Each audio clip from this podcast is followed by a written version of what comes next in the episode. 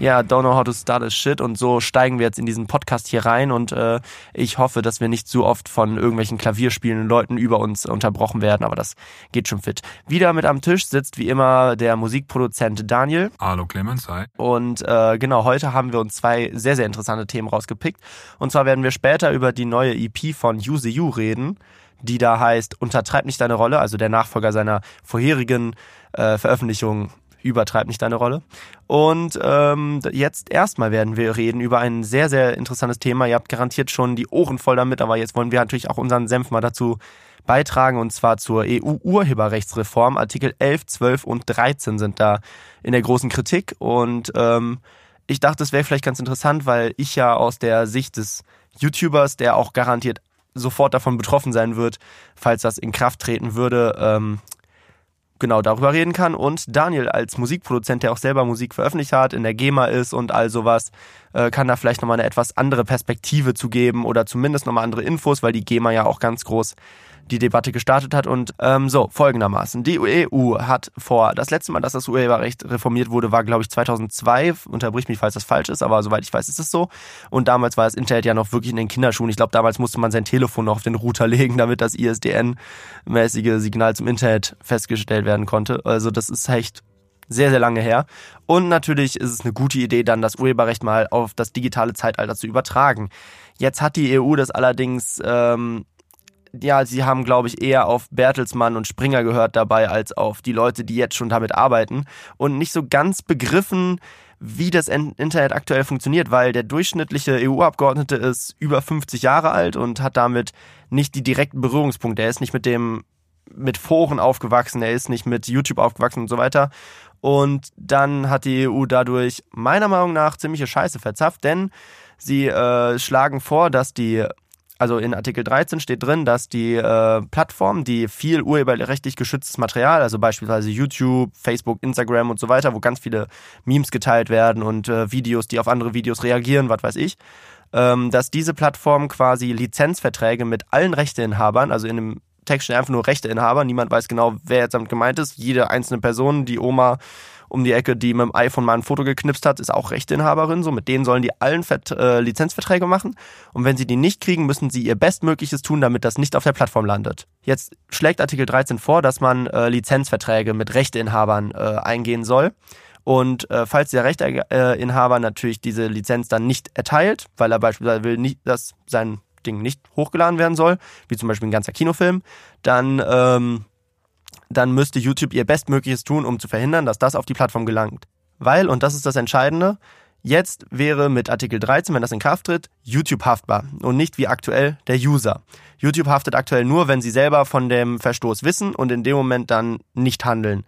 Ähm, und aktuell würde dann sonst noch der User äh, haften. Und dann wäre es so, als ob, dann wird es so behandelt, als ob YouTube direkt das hochgeladen hätte, als, als ob YouTube-Mitarbeiter hingegangen wäre und direkt den Upload-Button gedrückt hätte. Ja, also teilweise, ne? Es wird, ich glaube, die Fachbegriffe wären hier Handlungs- und Zustandsstörer glaube ich, im korrekten Text. Und ich glaube, es sind beide haftbar, jeweils. Der Handlungs- und der Zustandsstörer. Nur der Zustandsstörer muss ab jetzt auch darauf achten, dass es theoretisch gar keinen Handlungsstörer mehr geben kann. Genau, also das ist ein bisschen komisch formuliert. Und zwar wird gesagt, wenn kommerzieller Hintergrund besteht, bei dem, also wenn äh, zum Beispiel ein größerer äh, YouTuber ist, der auch Geld verdient mit der Sache, der muss theoretisch die Lizenzen selber einholen und ist auch wieder strafbar. Und bei dem kleineren, ähm, da steht nichts davon, dass er gesondert auch noch die äh, Lizenzen einholen soll, aber da wird auch nicht gesagt, dass er aus der Haftung raus ist. Also die EU-Politiker stellen sich hin und sagen, der kleine Mann ist aus der Haftung raus, aber das geht aus diesem Artikel nicht so richtig hervor. Wo man jetzt aber auch immer noch sagen muss, es wird dann in nationales Recht umgemodelt und sowas, da wird wahrscheinlich, ne, wenn diese Gesetze dann wirklich vorgelegt werden, wird dann auch noch mal viel in den nationalen Parlamenten darüber diskutiert werden. Also da wird sich dann auch noch mal wahrscheinlich spezifizieren, gehe ich jetzt von aus. Das ist sehr allgemein gehalten. Ja, wahrscheinlich da sind das halt so Sachen, die sich am Ende dann vor Gericht klären müssen. Also das sind dann so Sachen, wo dann halt ein Präzedenzfall ja, geschaffen werden muss. Aus. Aber ähm, genau, das ist ähm, ja so ganz grob zusammengefasst. Ihr habt garantiert auch schon viel darüber gehört und im Endeffekt gibt es jetzt halt eine riesen Protestbewegung dagegen, ähm, zumindest im Internet und in meiner Generation. Und da ist sehr viel crazy Shit passiert. Aber erzähl doch einfach mal kurz deine Position dazu. Ja, ich muss ja zugeben, wir haben ja jetzt bestimmt eine Woche schon drüber geredet, ob wir ein Thema aus dem, aus dem Artikel 13 von unserem Podcast machen. Und ich bin ja die ganze Zeit sehr hin und her gerissen, da wirklich drüber zu reden. Ich denke, in einem Punkt sind wir uns alle einig. Und das ist der Punkt, dass Urheber für das, was sie tun, eine Vergütung bekommen sollen. Ja, auf jeden Fall. Ich, ich denke, so. das ist ein Konsens, den eigentlich beide Seiten haben. Und was mich an dieser ganzen äh, Artikel 13-Diskussion, die jetzt gerade ist, stört, dass es zum Glaubenskrieg von beiden Seiten wird. Ich höre eigentlich nur noch, es muss Ja sein, es muss Nein sein. Ich höre aber kaum noch Stimmen dazwischen, die sagen, Moment, der Gesetzentwurf hat Fehler. Da kann man sich jetzt im Internet, also die YouTuber sind ja da recht aggressiv. Alle diskutieren über die technischen äh, Probleme, die da entstehen werden. Wie kann ein Upload-Filter, der natürlich nicht in den Texten genannt ist als Upload-Filter, aber wie könnte ein Filtersystem funktionieren? das man installiert. Die große Frage für mich ist eigentlich, wer will was? Ich möchte auf jeden Fall, dass Künstler weiterhin bezahlt werden. Und ich habe mit der ganzen Diskussion eigentlich so das übergeordnete Problem, dass ich das Gefühl habe, hier kämpfen zwei Großkonzerne oder zwei Giganten gegeneinander. Das ist auf der einen Seite sind das RTL und Axel Springer, die jetzt den amerikanischen oder den allmächtigen Weltführer Google attackieren und da sich irgendwie wie so parasitär sich mit an den dranhängen wollen und einfach auch ein bisschen aus diesen gigantischen Gewinnen, die Google gerade einfach macht überall weltweit, einfach etwas abhaben wollen. Und insofern tue ich mich da ganz schwer zu positionieren zwischen den beiden Lagern. Ich möchte nicht das Sprachrohr eines amerikanischen Großkonzerns sein, der eigentlich für mich die neue Bedrohung auch mit verkörpert, dass ein Konzern, alle sind abhängig von einem Konzern geworden. Was passiert, wenn Google denn äh, Google oder äh, YouTube in dem Fall die Richtlinien ändert und sagt, wir monetarisieren nur noch ab 50.000 Follower? Dann sind alle kleinen erstmal, ne, also was ich damit ja, nur sagen ist ja auch will, schon fast passiert, also die haben ja schon einen Was ich damit nur sagen will, also YouTube ist oder Google ist für mich auch ein extrem unheimliches Unternehmen. Ich habe nicht vor, mich hinzustellen und sagen, ich bin für Google, ich demonstriere jetzt pro Google, also müsste für mich eigentlich vielmehr die die Diskussion hingehen. Wie schaffen wir es, dass Leute ihre Rechte gewahrt bekommen, dafür auch noch Geld bekommen? Und eigentlich müsste die Diskussion in meinen Augen viel mehr hingehen. Wie schaffen wir es denn auch Leute mit 2000 Followern, dass die mal von Google Geld kriegen? Nicht nur verdammt nochmal Axel Springer und RTL und die, ich glaube, ich habe irgendwo gelesen, ich, ich suche das und vielleicht hauen wir es nochmal in die Linkliste. 85 Prozent aller, aller Medien, über die wir reden, sind von Axel Springer. Das heißt, das ist eine reine Diskussion zwischen Google und Axel Springer, die da eigentlich gerade läuft. Und die GEMA. Und Bertelsmann. Bertelsmann wahrscheinlich auch. RTL hat auch ultra viel Content im, im Internet. Aber ich habe irgendwo gelesen, also, aber es wird viel sein. Ich habe diese 85 irgendwo gelesen. Wir gucken das nochmal nach. Aber äh, auch wenn es nur 40 Prozent wären, also ich gehe davon brutal viel. Ja, ich gehe davon aus, dass Axel Springer ist, glaube ich, das größte Verlagshaus in Europa oder mit das größte. Ähm, da legen sich jetzt zwei Giganten miteinander an und knallharte Propaganda jetzt auf beiden Seiten. Ja, ich glaube, also zu dem ersten Punkt, den du gemeint hast, dass es halt nur Schwarz und Weiß gibt aktuell, das ist einfach dem Verfahren geschuldet, weil der Artikel 13 bzw. die Urheberrechtsreform ist durch den Trilog durch. Will heißen, da kann jetzt nicht mehr wirklich viel inhaltlich geändert werden. Das Einzige, was sie noch machen können, sind einzelne Artikel rausstreichen, aber sie können halt inhaltlich nichts mehr ändern. Will heißen, Axel Voss stellt sich ans Ende und sagt, es gab keine Gegenvorschläge, aber Moment, es gibt sehr viele Beweise Wenn der Artikel 13 jetzt abgelehnt wird, dann, dann wäre es sofort Zeit für einen neuen Vorschlag. Ja, auf jeden Fall. Und der wird auch dann kommen. Nur das Ding ist halt, jetzt muss sich halt jeder positionieren, ja oder nein, weil wir haben halt eine, einen, einen Vorschlag quasi bekommen und jetzt muss halt auch im EU-Parlament jeder Parlamentarier sagen, ja, nein oder ich enthalte mich. Und deswegen wird die Diskussion halt so geführt. Niemand aus dem Camp sagt, dass es nicht klug ist, das Copyright aufs Internet anzuwenden. Aber die, die Aussage ist halt so, wie sie es aktuell machen, schadet es halt mehr, als dass es die nützt. Und deswegen lasst das mal lieber nochmal neu zu machen. wenig. Die Alternativen sind mir einfach zu wenig, ja, die aber gerade nur angeboten einfach werden ja, gut, das ist halt eine Glaubensfrage, aber das Problem ist ja, man, man kann ja jetzt nicht sagen, wir machen jetzt eine schlechte Urheberrechtsreform lieber als gar keine, weil ich finde, das aktuelle Urheberrecht Nein, so aber man könnte sagen, wir machen, wir, ja. wir lehnen eure ab und wir haben eine bessere Idee. Aber momentan es sind aber so viele gute Ideen vorgebracht worden, wie momentan zum Beispiel, ist das wie unser Podcast. Zwei Leute reden die ganze Zeit und es gibt keinen Konsens, es gibt keine Lösung und keine neuen ja, Ideen. Ja, aber von der Seite, wo ich jetzt herkomme, also aus der Protestbewegung, wurden auch jetzt schon viele Ideen vorgeschlagen, wie zum Beispiel das Ganze über eine Blockchain zu lösen. Es wurde gesagt, dass man das ganze äh, System nimmt, wie es aktuell ist und einfach nochmal verfeinert und YouTube Pflichten einführt, äh, wie zum Beispiel, du, dass du sie halt Daten nicht. rausbringen und Du verstehst so meinen Punkt nicht. Dieser ganze Streit ist zwischen zwei Giganten. Der hat uns alle nicht zu interessieren, außer du hast drei Millionen ja, oder 400.000 das ist ja das Problem, Follower. wenn du jetzt sagst, das Ding ist, und das möchte ich jetzt nochmal sagen, ist, dass die Vergütung für kleine Leute insgesamt einfach unter den Tisch gekehrt wird bei dieser ganzen Diskussion. Und das ist das wirklich Spannende. Was kriegen Leute mit 3000 Followern? Warum können die nicht monetarisieren? Und und von den 100 Milliarden von Google auch was abbekommen. Ja, aber das ist ja ein komplett anderes Thema. Das Ja, geht aber ja das nicht um doch das, Urheberrechte. aber das ist, naja, da geht's um die Vergütung durch Urheberrechte. Und das ist eigentlich das, also sagen wir mal so, was ich eigentlich die ganze Zeit sagen möchte, ist, dass hier überhaupt kein Thema für kleine Leute gemacht wird. Hier geht es nur Ja, nee, um die Interessen Fall. von zwei Giganten.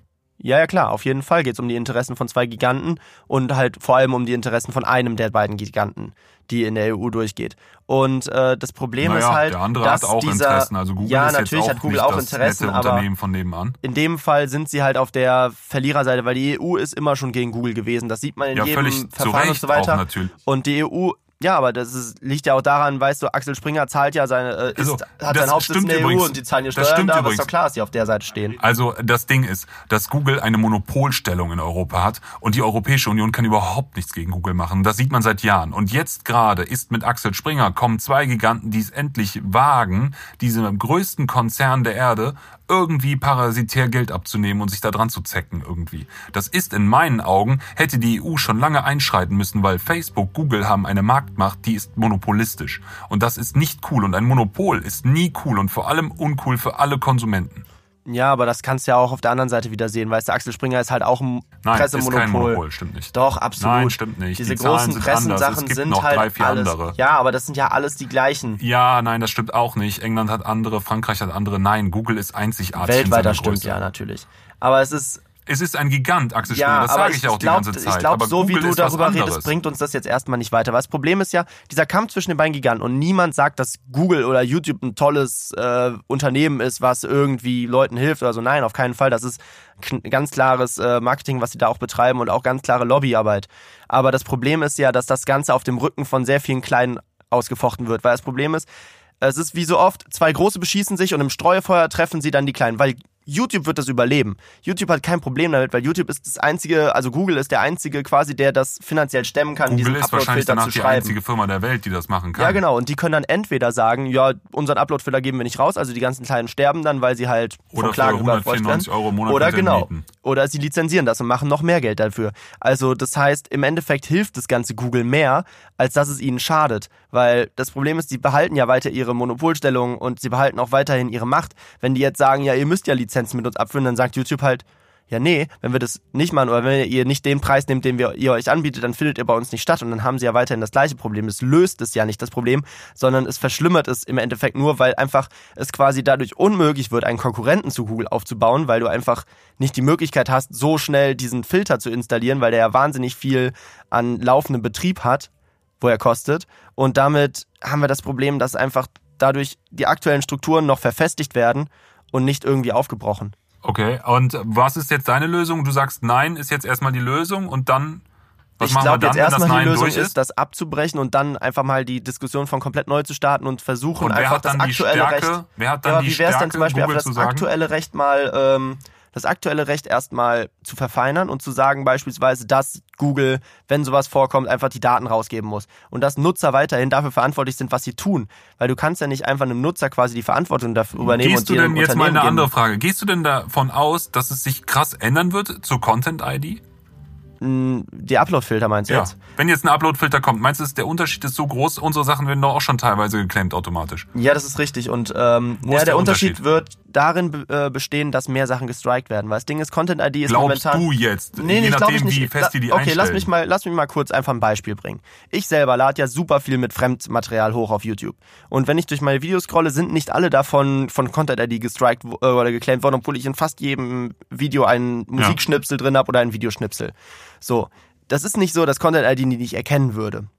Content ID hat die auf jeden Fall erkannt. Das Ding ist nur, Content ID ist momentan so eingestellt, dass sie kurze Schnipsel und so weiter nicht claimen, weil die halt höchstwahrscheinlich unter das Zitatrecht fallen. Wenn jetzt aber Google haftbar ist dafür, werden sie wahrscheinlich auch diese Schnipsel verhindern wollen, weil natürlich theoretisch das auch nicht unter das äh, Zitatrecht fallen könnte und dann wäre Google halt Also haftbar. gehst du davon aus, also gehe ich einfach davon aus, dass Google das Zitatrecht 200 freiwillig besteigen wird? ja, nee, das dürfen sie ja nicht wegen dem Artikel 13, weil das ja auch drin steht. Das Problem ist nur, da steht die manuelle Prüfung drin. Jetzt kannst du aber mal gucken, wie viel Gigabyte oder wie viele Stunden Material jede Minute bei YouTube hochgeladen wird. 5000 neue Angestellte und dann läuft's doch. Nein, auf gar keinen Fall, weil es werden sehr, sehr viel mehr Sachen gestrikt werden und schon jetzt, wenn ich jetzt gerade, also ich habe jetzt letztens beispielsweise eine Musikvideoanalyse zu Alligator hochgeladen und da gab es dann einen Strike und es wurde gesperrt und ich habe Einspruch erhoben, wie man es aktuell schon machen kann, wo wenig gesperrt wird.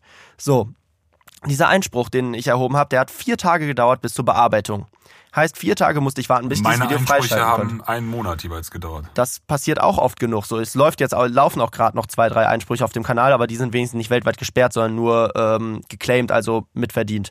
Das Ding ist nur, wenn jetzt allerdings, sagen wir, statt einem in 10.000, 100 in 10.000 äh, gestrikt werden, dann hast du direkt viel mehr Sachen, die du bearbeiten musst und dann wird es noch viel länger dauern. Heißt, jedes Video, was ich rausbringen würde, müsste erstmal drei, vier Monate in der Warteschlange sitzen, bis es jemand entscheiden kann. Und dann ist wieder das Problem, wenn YouTube rechtlich daran gebunden ist, dann kannst du ja nicht irgendwelche Mitarbeiter einstellen, die müssen ja rechtlich geschult sein, was Könnte das man, angeht, könnte damit sie das man hier jetzt nicht können. eine Regel auch machen, die entscheiden müssen innerhalb von einem Monat oder einer Woche durch sein? Ja, aber dann hast du das Problem, wie löst du das praktisch? Weil es wird viel zu viel hochgeladen Ja, dafür. das ist Googles Problem, würde ich dann mal sagen. Ja, aber das ist halt immer dumm zu sagen, weißt, wir könnten jetzt natürlich auch sagen, ähm, jeder, der eine Straftat begeht, äh, wird umgebracht und dann, wie man das praktisch macht, das ist dann das Problem der Verste- Polizei. Verstehe ich nicht das Beispiel. Ja, du kannst ja nicht sagen, wir, okay, oder du sagst, Autohersteller, ihr müsst innerhalb von einem Monat muss jedes Auto auf der Straße elektrisch sein. Wie die Autohersteller das umsetzen, ist deren Problem. Nein, nein, Geht nein, ja nein, nicht. Du kannst ja nicht falsch. was Das Unmögliches nicht gesagt. Du Das kannst ist, ja nicht hast was du mich entweder Unmögliches. völlig falsch verstanden oder nicht zugehört. Ähm, was ich gesagt habe, ist, wenn so ein Filter strikt, könnte man verlangen, dass ein Entscheid über die Filterung innerhalb von einem Tag Ja, aber kommt. das ist genau das Gleiche, weil du, du hast eine zu hohe Anzahl, um das manuell prüfen zu können. Und dann hast du aber das Problem, es gibt Gerichte, die sich monatelang damit auseinandersetzen, ob etwas Zitatrecht ist oder nicht. Ich das wäre doch mal ein das guter Grund, 50.000 neue Richter einzustellen für das Thema. Ja, aber da bräuchst du erstmal 50.000 Leute, die Jura studiert haben, die müsste YouTube Ah, bezahlen, wir die haben müssten bestimmt genug Leute YouTube weltweit, holen. die das könnten. Garantiert nicht. Also das ist praktisch Also das einfach ist nicht umsetzbar. Es kommt zu viel online. Es kommt dafür zu viel online und Gerichte befassen sich über Monate und über Jahre hinweg damit, ob etwas jetzt eine Parodie ist oder Aber nicht. das Und wie soll ja das jetzt auch schon. eine Person innerhalb von einer Minute bei einem Das Video ist ja entscheiden? jetzt genau das Gleiche schon. Weißt du, und dann hast du vielleicht so eine Podcast-Folge von uns, die an zwei Stunden dauert, da ist dann so ein kleiner Schnipsel drin und dann muss er entscheiden, ob das im Gesamtkontext, dann muss er Aber sich den das ist ganzen doch Podcast heute schon das Gleiche. Ja, aber bei einer viel geringeren Anzahl an Videos. Ja, aber was ist denn, du gehst jetzt immer davon aus, dass radikal gestrikt wird, dass alles gelöscht wird, dass so ein Upload-Filter wirklich alles runter Ja, hier ne? ist dieses, weil das Ding ist, Overblocking äh, ist sehr wahrscheinlich durch diesen Artikel, weil das Ding ist, wenn die etwas blocken, was Zitatrecht ist und was nicht geblockt werden darf, hat das quasi keine Kon äh, Konsequenzen, weil sie ja sagen, ja, wir prüfen das vielleicht noch. So, das hat quasi keine Kon Konsequenzen. Wenn sie jetzt aber etwas nicht striken, dann kann es sehr, sehr schnell Konsequenzen haben. Will heißen, das Risiko, etwas stehen zu lassen, ist deutlich höher, als es erstmal wegzublocken und dann zu gucken, ob man es vielleicht irgendwann stehen lässt. Und dadurch ist es, weil ein Unternehmen muss natürlich Risikokalkulationen machen und dadurch erscheint es zumindest mir plausibel, erstmal mehr wegzustriken als weniger. Klingt jetzt erstmal plausibel, aber es ist auch jetzt erstmal Mutmaßung, ne? Weiß man nicht genau. Es klingt plausibel, möchte ich nichts gegen sagen, so, aber ist jetzt nicht, wir wissen noch nicht, wie es praktisch laufen würde. Ist jetzt einfach mal eine angstvolle Schätzung.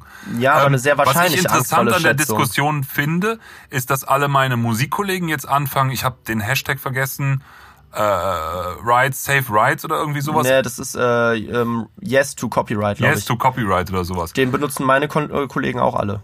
Gerade. Also der ist wahnsinnig gekapert worden von der Anti-Artikel 13. Ah nee, also bei mir glaube ich sind es ernst gemeinte Leute, die das so meinen. Nee, die meinen das auch vollkommen ernst, weil niemand ist gegen Copyright. Diese Leute sind nur gegen diese Idee, wie sie es jetzt umsetzen Genau, wollen. ich glaube, damit endet für mich auch schon diese Diskussion eigentlich über Artikel 13. Ich gehe genauso davon aus, oder wie du davon aus, dass die technische Umsetzung ein großes Problem ist und auch die Tür öffnet für eine Zensureinrichtung. Also zumindest ist die Vorrichtung für eine Zensur, obwohl sie jetzt auch schon da ist bei Google. Das Und passiert jetzt schon und das wird ist dann noch verschlimmert. Nämlich, da, äh, ich springe von Hölzchen auf Stöckchen, aber das ist für mich halt das Problem. Diese Zensurmaschine hat Google schon eh installiert. Das ist alles schon so in den Startlöchern. Deswegen ist mir Google halt auch mega unheimlich. Insofern finde ich eine, so eine Diskussion gerade sehr gut. Sie zerfleischt sich aber gerade ein bisschen selber, finde ich das Ganze. Weil in meinen Augen müsste man viel mehr hingehen und sagen, Artikel 13 ist technisch sehr schwierig, ist Quatsch, ja auch verkompliziert auch alles. Worüber wir eigentlich reden sollten, ist bessere Vergütung der Urheber. Ja, genau. Und das Problem und faire ist nur, dass Vergütung. Das, Also die zum Beispiel, Diskussion wird lass ich gerade meinen Gedanken zu Ende bitte mal bringen. Äh, was ich äh, zum Beispiel auch richtig finde, ist, wenn jemand ein 10 Minuten YouTube-Video macht und da drin 30 Sekunden einen Fremdsong verwertet, kann es nicht sein, dass Dass 100% diese- davon das geclaimed werden. ja. Das ist also, sind die Diskussionen in meinen Augen gehen völlig an der Realität vorbei. Natürlich ist es jetzt auch in meinen Augen erstmal sinnvoll. Ich meine, wir werden hier beide zwei Gegner sein, eigentlich, dieses Artikel 13. Es ist erstmal schon richtig und wichtig, dass man so einer drastischen Zensur auch erstmal Einhalt gebietet. Aber viel wichtiger ist es für mich, wie kann man denn gerade für kleinere das Ganze lukrativer machen? Also wenn ich ein 10-Minuten-Video habe, ich habe 20.000 Follower, ich verdiene da, weiß ich nicht, meine 50 Euro oder sowas mit so einem Video, ne? Ähm, und dann strikt mir die einer weg, weil er, weil ich 20 Sekunden zitiere und das brauche ich einfach, wenn ich andere Sachen analysiere, ne? Ähm, das ist für mich ein No-Go. Das ist uncool, was da läuft. Ja, und heutzutage geht es folgendermaßen. Ich bin ja genau in der Lage und ich habe jetzt beispielsweise als letztes das Video über das Musikvideo von ASAP Rocky hochgeladen und das wurde natürlich auch geclaimed. So, Claim bedeutet im Endeffekt, für die Leute, die es nicht wissen, der Rechteinhaber sagt, okay, du benutzt mein Zeug, das kannst du auch machen, aber ich krieg die Werbeeinnahmen. Jetzt kann ich Einspruch erheben und sagen, nee, nee, das ist alles in Ordnung, wie ich das benutzt habe. Mit Treu und Glauben bin ich der Meinung, dass das Zitatrecht ist und schickt es da ein. In, innerhalb von 30 Tagen muss jetzt der Rechteinhaber darauf antworten. Und alle Einnahmen, die das Video in der Zeit generiert, werden quasi von YouTube zurückgehalten. Und wenn dann am Ende die Frage geklärt ist und entweder ich oder der Rechteinhaber gewinnt, wird die Summe auf einmal an die Person, die quasi gewinnt, ausgeschüttet.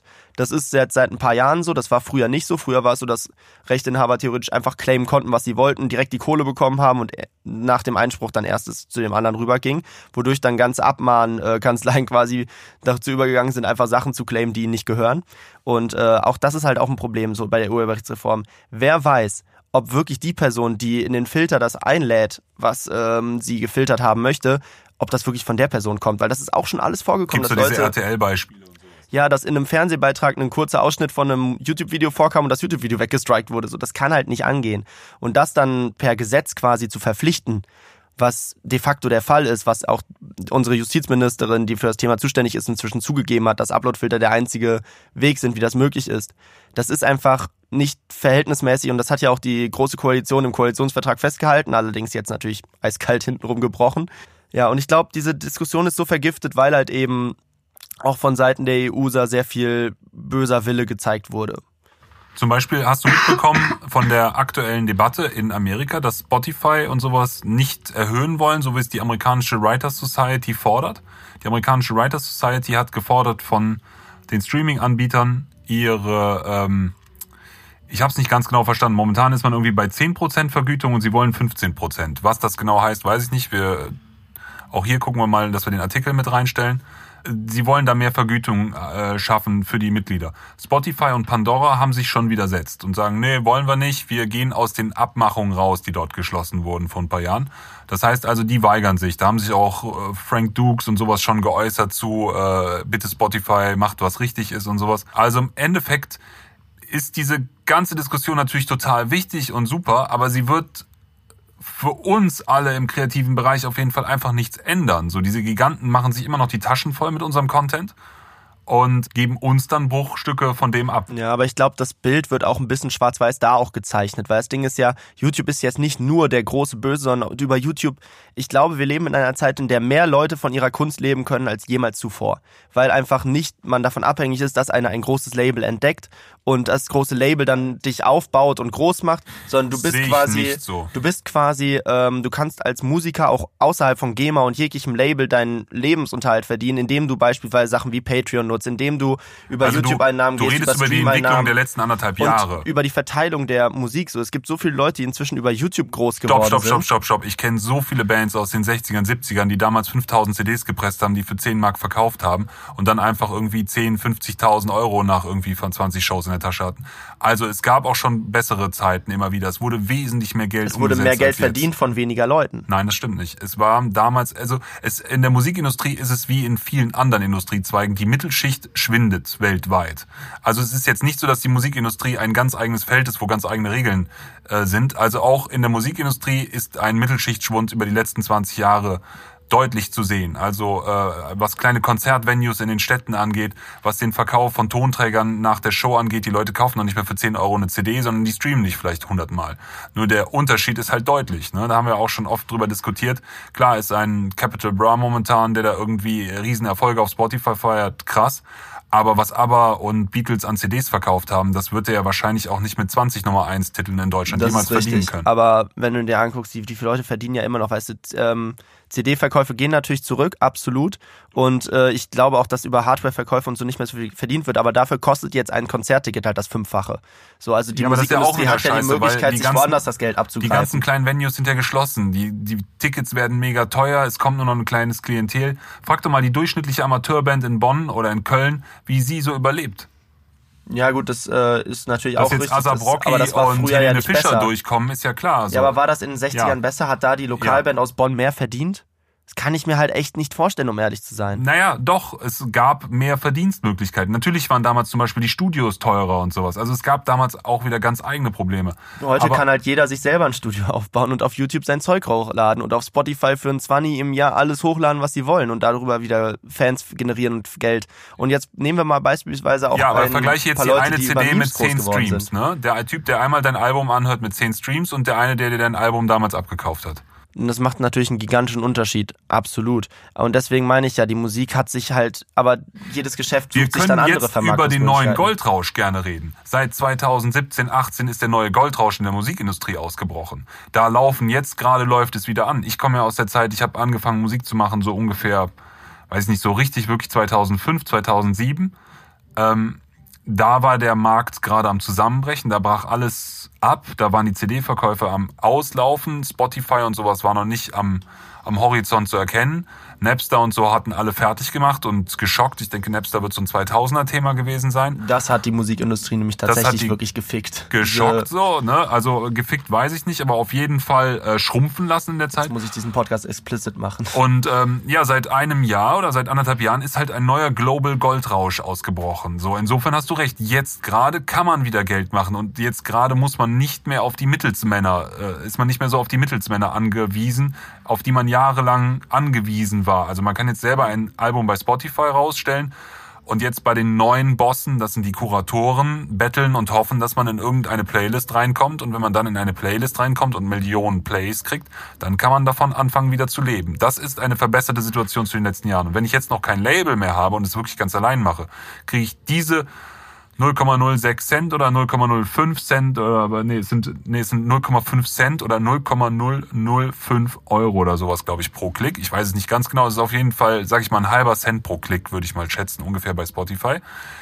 Ähm, da fallen jetzt auch erstmal ganz viele kleine raus. Und das nächste Problem ist halt auch geworden, in, gerade in den in re- reichen westlichen Ländern, ist natürlich klar, die Technik ist extrem billig geworden.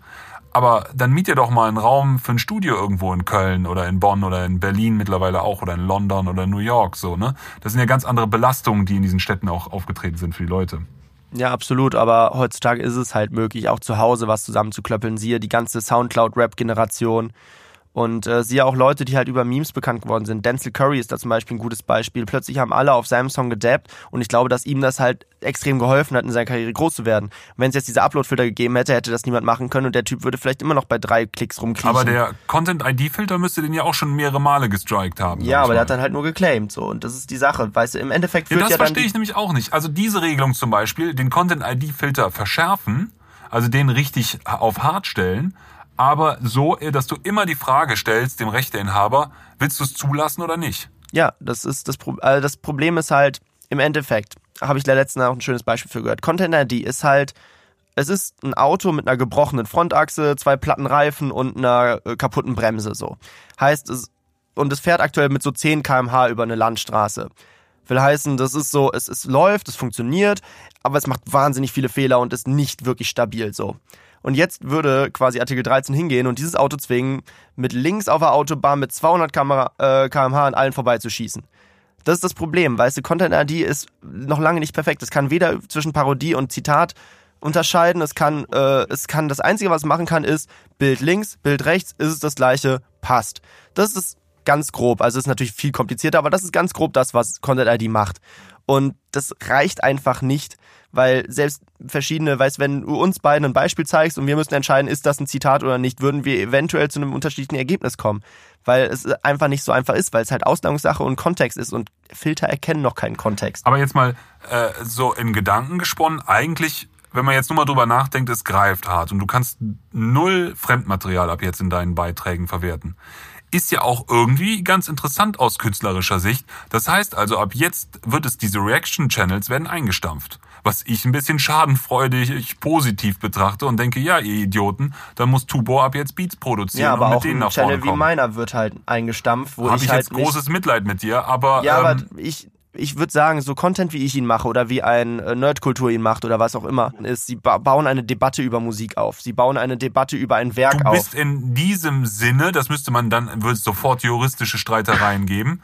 In diesem Sinne bist du ja eigentlich ein Journalist. Wenn wir jetzt darüber reden, dass auch Künstler sich selber vermarkten können und keine Labels mehr brauchen, wieso bräuchte dann noch ein Journalist ein Qualitätsmedium wie ein Zeitungsverlag hinter sich? Im Endeffekt bist du doch jetzt ein Braucht Musikjournalist. er ja auch nicht. Es Ja, gibt aber ja du- genug freie Blogger, die ja, also insofern würde in meinen Augen dein Channel ab dann unter journalistische Tätigkeiten ja, fallen. aber wenn der Upload-Filter halt mich trotzdem wegblockt, bringt mir das ja gar nichts. Ja, aber dann müsstest du nach dem Gesetz klagen und Bescheid sagen, hey, ich bin ein Journalist und meine Sachen müssen veröffentlicht werden, weil ich ja dem Zitatrecht oder der ein, ein Journalist bin, der das Recht hat, andere Sachen zu zitieren. Ja, ich glaube, das ist halt das große Problem. Es werden viele tun und es ist halt auch immer schwer, sich damit durchzukämpfen.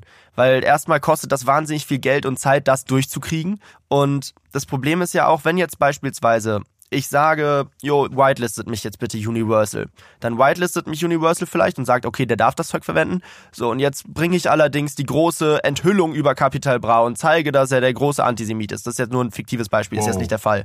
Aber einfach als Beispiel so. Und die denken sich natürlich, scheiße, das ist nicht gut, wenn äh, jetzt irgendwer halt aufdeckt mit Beweisen und was weiß ich, dass das so der Fall wäre und würde jetzt sagen, okay, du kriegst die Whitelistung, wird dir weggenommen und das Video wird erstmal gesperrt. So, und jetzt dauert es dann drei Monate, bis das wieder jemand freischaltet. und Konnten bis die das nicht jetzt auch schon striken? die können das jetzt schon, es geht jetzt auch. ist doch eigentlich wieder das Gleiche, nur nicht direkt. aber Sie dann ist müssen es jetzt halt, finden. ja, aber dann hat es eine gerichtliche, eine gerichtliche äh, Basis, Nein, auf der sie arbeiten können. Bei Doch, Google, der Strike ist doch nicht gerichtlich. also Google kann aktuell halt noch relativ leger sagen, okay, lassen wir es mal stehen oder gucken wir mal, weil Google halt nicht haftbar ist dafür. Allerdings in dem Fall, aktuell passiert das schon, dass solche Sachen weggestrikt werden.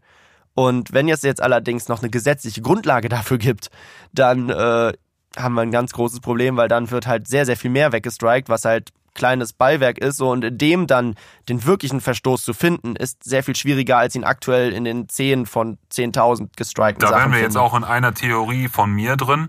Also ich glaube zum Beispiel, dass dieser, äh, dieser Gesetzesentwurf von den deutschen Verlagshäusern auch dahin zielt, dass man natürlich die kleine Konkurrenz recht schnell aus dem Weg räumen kann. Ne? Also das ist, glaube ich, auch eines der größten Probleme, die ich an Artikel 13, auch an Artikel 11 zum Beispiel sehe, ähm, dass es möglich ist, ab dann die Konkurrenz komplett auszuschalten. Also alle kleinen Blogs und sowas werden damit äh, ausgeschaltet. also insofern, wir hier sitzen zwei Gegner. Ich probiere einfach nur den bösen Advokaten, der Ist ja auch für die der, Diskussion sehr ne, zu- einfach mal zuträglich. anzunehmen. Zum Beispiel möchte ich jetzt noch mal gerade was erzählen, was mir aufgefallen ist. Also wir, wir einigen uns, glaube ich, immer darauf, dass wir es gut finden, dass Urheber fair entlohnt werden. Absolut. Und ich fände es super gut, dass, also meine Forderungen wären in diesem Punkt, also zum Beispiel, dass wenn ein Strike bei mir ist, weil ich 10 Sekunden in einem 10 Minuten Video, 20 Sekunden, 10 Sekunden von jemandem fremd abspiele, dass der auch einen prozentualen Anteil meines Geldes dafür erhält. Es ist jetzt schwer zu sagen, wie wichtig das ist. Vielleicht baue ich meine ganzen 30 Sekunden auf diesen, also mein ganzes 10 Minuten Video auf diesen 30 Sekunden auf. Aber es ist super wichtig, dass der auch sein Geld erhält und dass alle da fair sind. Ich glaube, das ist fair. Für mich wäre viel mehr jetzt in den Vordergrund zu schieben die Diskussion, wie können auch Leute, die nicht 100.000 Follower haben, gut von YouTube anfangen zu leben oder fair entlohnt werden? Warum machen wir da nicht faire Regeln, dass nicht nur im Sinne von Axel Springer und sowas argumentiert wird? Und jetzt will ich eigentlich sagen, was ich eben sagen wollte, nämlich ich habe da einen Artikel in der, in der Welt wurde der rumgeschickt. Die Welt sagt dir was, ist ein Axel Springer Medium, ne? Yep, tolles, tolles Medium. Irgendwie Brief von 100 Jungen Lungenärzten habe ich gelesen. Das war eine ganz schöne Da gibt's, Sache. da gibt's einen Artikel, Super Zeitung. der Lohn des Künstlers. Ironie, falls das nicht durchgekommen ist. Der Lohn des Künstlers heißt der. Und der ist geschrieben von Mickey Mäuser. Mickey Oh, Mickey Mäuser, ich kotze aufs Mikro, muss ich ehrlich sagen. Du äh, weißt, äh, woher der Wind weht. Eine, ne? Ein Tipp an euch, wenn ihr Mickey Mäuser den Namen hört und dann wird gesagt, er ist Komponist oder so. Der Typ sitzt im Aufsichtsrat der GEMA. Der Der, Typ ist- hat das mitgeschrieben in Ich- Artikel 13 gefühlt. Ich möchte also, bitte, ich möchte bitte gerade da, genau darauf will ich hinaus. Welt.de ist der äh, Artikel vom äh, 9., vom 9.3. ist der von Mickey Mäuser. Ähm, also da drin ist Ich glaube, den hat mir sogar ein Kumpel geschickt. und hier steht nämlich auch nur, also ich fasse ganz kurz, der Autor ist Filmkomponist, Musikproduzent und Songwriter. Mäuser schreibt Musik zu zahlreichen Filmen, bla bla bla bla bla. Hier steht nicht ein Wort davon, dass er in der GEMA sitzt. Das Also es- steht nirgendwo. Immer wenn der, der ich habe auch schon mehrere Diskussionsrunden mit ihm gehört und so weiter, nie wird das erwähnt. Ich frage mich das warum. ist ziemlich, ziemlich geil. ist meiner Meinung nach eine ziemlich wichtige Info, dass der halt wirklich befangen ist. Der saß sogar mal in einer Diskussionsrunde mit dem, einem GEMA-Vorstand oder sowas. Und der eine wurde als GEMA-Vorstand und er als Komponist und das sind halt einfach beide aus dem gleichen Unternehmen. Ja, ja. Das ist unglaublich. Und der ganze Artikel, der Artikel ist eine reine Propagandaschlacht pro Artikel 13 und äh, erzählt nur, wie gut und wie toll es ist, dass Künstler entlohnt werden und sagt mit keinem Wort, dass sie sich mal einsetzen, irgendwie, dass kleine Künstler mehr Geld kriegen, dass keine Pauschallizenzen von Großunternehmen, dass Universal nicht wieder, kennst du noch den Spotify-Leak von vor zwei, drei Jahren? Da rauskam, dass Sony Geheimverträge mit Spotify hatte Ja, ich erinnere mich. und die einfach eine feste Summe bekommen haben, die keinem Künstler zuzuteilen war, sondern die sich einfach selber in die Tasche gesteckt haben. Ne? ja, wie die GEMA die Gelder verteilt, ist ja sowieso schon eine Debatte, die viele Künstler aufgemacht haben. Also ich bin ja selbst GEMA-Mitglied und die GEMA ist für mich meine aktuell wichtigste Einnahmequelle im Leben. Also ich lebe von der GEMA. Aber es ist zum Beispiel, ist du, du kennst die GEMA-Aufteilung ordentlich, äh, angeschlossen, außerordentliches Mitglied. Ja, hast du mir schon mal erzählt. Habe ich dir schon mal Aber erzählt. Fass nochmal kurz zusammen für die Wir Leute. können das nochmal gerade zusammenfassen hier, dann wisst ihr auch, wie die GEMA-Mitgliedsarten sind. Also man kann GEMA-Mitglied werden und jeder Mensch wird am Anfang erstmal ein angeschlossenes Mitglied. Dann hat man einen Vertrag mit der GEMA unterschrieben, dass sie die Rechte wahrnehmen für einen. Dann bezahlt man einen gewissen Beitrag X, entweder als Verleger oder als Künstler direkt angeschlossen. Jetzt, wenn man jetzt möchte, in den erlauchten Kreis der außerordentlichen Mitglieder zu kommen, also der ordentlichen Mitglieder, muss man einen Antrag auf außerordentlich stellen. Da muss man dann gewisse Nachweise bringen, gewisse, äh, vor allem geht es um Einkommensnachweise. Ganz genau weiß ich nicht. Ich glaube, es sind einmal circa 50.000 Euro und dann auf vier Jahre 5.000 Euro über GEMA-Einnahmen. Das ist recht viel. Da braucht man schon ein, zwei Hits in diesem Jahr.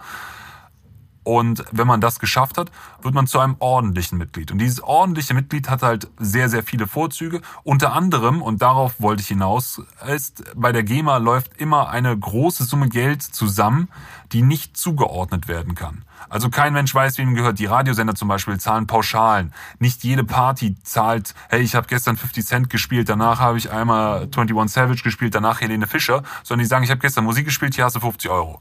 So, so läuft das auch auf Messen ab. Die zahlen alle Pauschbeträge. Ist ja auch logisch, nicht jeder kann die Playlist niederschreiben dann. Ist logisch. Das Gemeine ist aber jetzt, dass das Geld zusammenläuft, die GEMA ein Verein ist, die keinen Gewinn machen darf, also muss alles ausgeschüttet werden. Also wird das ganze Geld nach Punkten, die du gekriegt hast, wenn du ordentlich wurdest, verteilt. Das heißt also, die dicken Fische bei der GEMA, Dieter Bohlen, Sony und Universal, kriegen also von diesem Riesentopf, der nicht verteilbar ist, weil keiner weiß, wem er gehört, kriegen die alle kleine Punkte ab. Heißt im Endeffekt, du bist jetzt kein ordentliches Mitglied Ich und bin leider kein ähm, ordentliches Mitglied, das ist und- mein Traum, da arbeite ich straight hin. Und wenn jetzt zum Beispiel eine Party ist und es wird nur deine Mucke gespielt, aber der hat einen Pauschalbetrag bezahlt, kann es sein, dass einfach das gesamte Geld an Sony, äh, Dieter Bohlen und ja, Universal. genau. Also diejenigen kriegen nach ihren Eintrittsschwellen, also du musst eine Festsumme verdienen und dann ein paar weitere. Wie das ganz genau läuft, ist dann auch wieder alles. Ist ja eh immer alles mega kompliziert geregelt. Aber du kriegst einen kleinen Punktesatz und dann kriegst du jedes Mal von diesem Riesenbetrag 0,0001 Prozent ab. Und das sind von einer Milliarde oder sowas dann auch mal nicht wenig Geld, was du dann da kriegst. ja klar. Und dann bist du auch krankenversichert. Also ordentliches GEMA-Mitglied ist der Traum jedes Songwriters. Du bist halt quasi safe. du bist dann relativ safe ab dann. Also das ist ein sehr, sehr wichtiger Schritt in der Karriere. Insofern, ich finde die GEMA super. Die GEMA ist aber ein juristengesteuertes Wesen, wo natürlich die Großkonzerne in Form von Sony und Universal und sowas halt... Warner. Ja, genau. Die Großen sitzen da drin und bestimmen Halt natürlich auch sehr viel. genannt zu haben. Und das äh, macht's an der GEMA auch immer... Das hat so ein Geschmäckle an der GEMA. Ne? Ja, die hat also, ihre eigene Lobby und die vertritt da garantiert ihre eigenen. Also Auch die sich. Ist, es Die ist Lobby jetzt, ja vertritt genau, das sich. ist ein bisschen ein falsches Bild zu sehen, dass die GEMA halt nur für die Künstler ist, sondern die GEMA ist halt genau so ein großes Lobby-Netzwerk mit großen Unternehmen dahinter wie halt Springer. GEMA ist super, die Funktion, den Ja, Urheber absolut. Geld zu Ist geben, ja auch ist genau das Richtige. Nur es ist so ein bisschen so kirchenmäßig wie der Vatikan. Also die zehn Gebote sind eine ganz tolle Sache und wer nach zehn Geboten lebt, ist wirklich ein guter Mensch. Aber die Organisation dahinter und ihre ausführenden äh, Organisatoren quasi sind äh, doch auch hin und wieder fragwürdig. Und ich glaube auch, die meisten sind keine Musiker, die das leiten. Also da der äh, aktuelle Chef ist, glaube ich, Jurist und sowas. Also es ist. Ja, ja. Ja, also ich glaube, äh, zu Artikel 13 könnten wir jetzt erstmal kurz zum Ende kommen und sagen, okay, wir sind beide der Meinung, dass das technisch nicht wirklich umsetzbar ist und dass man dass der Grundsatz gut ist, aber die Umsetzung eher mangelhaft ist. Aber es gibt ja noch zwei weitere interessante Artikel dazu. Genau, ich, und ich will halt einfach nochmal sagen, und das ist wirklich der Punkt, wo ich auch am Anfang, wo wir oder uns äh, gefetzt haben im Dialog, ähm, ist für mich das Wichtige, dass unter diesen Kreativschaffenden jetzt gerade so ein Keil reingetrieben wird. Und das finde ich sehr, sehr uncool, dass jetzt die Seiten anfangen, sich aufzuteilen. Die Musiker stehen jetzt gegenüber von den YouTubern und irgendwie stehen jetzt alle so an ihren Seiten. Ja, da kann ich jetzt auch nochmal kurz sagen, das ist eine Sache, die einfach die EU verursacht hat. Weil das Problem ist, dass ähm, im Endeffekt der schlechte Stil tatsächlich diesmal nicht unbedingt nur von der Internetgemeinde kam, weil da kam natürlich auch wieder das typische Shitstorms, Beleidigung, bitte Leute, macht das nicht das ist, bringt niemanden, du wirst niemanden überzeugen, indem du ihn Hurensohn nennst. Das funktioniert einfach nicht. Aber ähm, Axel Voss nennt die, glaube ich, Bots, die Leute, die nee, die das war jemand anders. Das war wieder jemand anders. Ähm, aber das ist so, Axel Voss redet von einem äh, überzogenen äh, Protest und von einem Mob. Aber da kamen halt so Sachen, es gab einen offiziellen Blog-Eintrag von der EU, wo dann drin starb, der Mob möchte den Ritter, der den Drachen angreift, töten. Wo dann halt so, ja das ist halt Propaganda quasi, die die EU da gemacht hat. Die EU hat nicht ernst genommen, was die Leute sagen. Die äh, und was das Witzigste ist ja, die Europawahlen-Demos sind am 23. Äh, 23. März. Äh, informiert euch, geht da gerne hin. Falls ihr dagegen seid, will ja niemand dazu zwingen. Diese EU-weiten Demos finden da am 23. März statt und die Abstimmung über Artikel 13 Ende März, will heißen nach den Demos. Jetzt ist allerdings äh, Markus Weber, glaube ich, hieß er. Oder nee, Manfred, Manfred, ähm, der ist der Lügenmanni. Der ist nämlich hingegangen und hat versucht, den Artikel 13, also die Abstimmung über das Urheberrecht, vorzuziehen. Und zwar vor die europaweiten Demos, damit das Volk äh, dem Ganzen, äh, damit das Volk seine Stimme nicht bekommt. Was halt so super antidemokratisch ist. Und darüber wurde kaum berichtet so. Und dann denkt man sich halt auch nur so, was ist das? Will die EU, dass man, dass die Jugendlichen Politik verdrossen sind und keinen Bock mehr auf die Debatte haben? Das ist ja genau das gleiche Thema wie bei Fridays for Future, wo niemand über die Inhalte redet, sondern alle nur sagen, ja, die gehen ja nicht zur Schule. Es geht doch nicht darum, es geht doch um die Inhalte davon. Und wir demonstrieren friedlich. Auf keiner Demo ist nur eine Flasche geflogen oder sowas. Es ist alles friedlich geblieben. Und die EU pöbelt auf uns ein und äh, behaupten, dass wir, wir wären alle indoktrinierte, von Google gesteuerte Bots und äh, würden irgendwie nicht unsere eigene Meinung vertreten können, was halt kompletter Schwachsinn ist. Wie würdest du denn reagieren, wenn man dir sagt, ey, wir zahlen dir pro Klick jetzt nicht mehr 0,3 Cent, sondern wir zahlen dir 0,8 Cent pro Klick und schon ab 500 Followern? Ist doch erstmal geil, auf jeden Fall. Das ist, glaube ich, die wirklich wichtige Diskussion, weil, also für mich steht außer Frage, dass Google genug Geld hat, um alle seine Content-Lieferanten noch fairer zu bezahlen. Ja, aber egal. Ähm, genau, wir, wir sind beide der Meinung, dass Leute mehr Geld verdienen sollten im Internet, auf jeden Fall aber nicht so, dass man darüber nur die Großen stärkt genau. und nicht die Kleinen. So, jetzt gucken wir mal, Artikel 11 macht nämlich was ganz ähnliches. Artikel 11 ist im Endeffekt Leistungsschutzrecht, äh, wo sie halt versuchen zu sagen, ein Presseartikel, also der Herausgeber von einem Presseartikel hat quasi auch ein Recht daran, weil das halt seine Leistung war, diesen Artikel so zusammenzustellen mit den Bildern und so weiter und so fort. Und äh, jetzt gibt es ja, auf, wenn du auf Google einen Newsartikel suchst, das machst du ja auch die ganze Zeit, dann wird ja ein kleines Bild gezeigt und die Überschrift und der sogenannte Anlauf, ein Anfang von dem Text. Und äh, das, dafür zahlt Google aktuell kein Geld. Und in Deutschland hat man sich dann irgendwann mal gedacht, das ist sehr uncool, weil die Leute, das wird behauptet, es wurde zwar, gab auch schon Studien, die das widerlegt haben, welche die das belegt haben, so ist es nicht ganz klar. Aber es wird halt behauptet, Leute klicken nicht mehr auf den Artikel, wenn sie den Anlauf schon kriegen, also wenn sie quasi Überschrift und den, die ersten zwei Zeilen lesen können. So, jetzt haben die dann äh, in Deutschland ein Gesetz veröffentlicht, äh, rausgebracht, was quasi Google dazu zwingen sollte, Lizenzen bei den äh, großen äh, bei den großen Newsportalen, FAZ, Süddeutsche und so weiter, Spiegel und so, äh, zu, einzuholen, dass sie halt weiterhin diese kleinen Forscherbilder zeigen dürfen. Jetzt äh, kam das raus und YouTube, äh, Google hat dann gesagt so, okay, wenn, äh, wenn ihr Geld von uns wollt, dann zeigen wir eure Nachrichten halt nicht mehr. Dann haben die Zeitungen natürlich gesagt so, oh fuck, fuck, fuck, das, das wollen wir natürlich auf gar keinen Fall. Hier habt ihr eine Gratislizenz. Was im Endeffekt passiert ist, ist, Google hat von allen großen Verlägen Gratislizenzen bekommen und hat, die haben keinen Cent mehr verdient.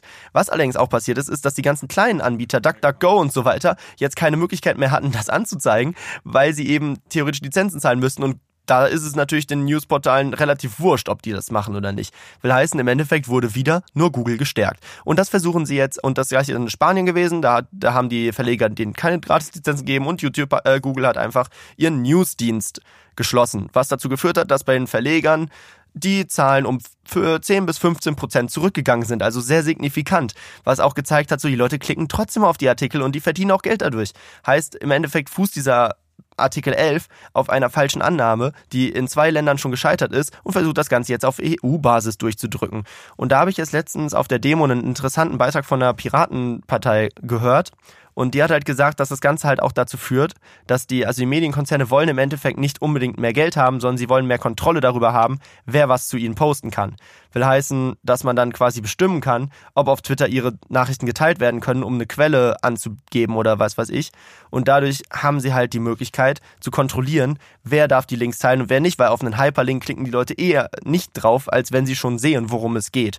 Und das kann halt auch zum großen Problem werden, weswegen Artikel 11 auch eine wahnsinnige äh, Einschränkung der Meinungsfreiheit ist. Hast du eigentlich mitbekommen, dass am Dienstag die Einführung der neuen Digitalsteuer in der EU gescheitert ist? Der neuen was?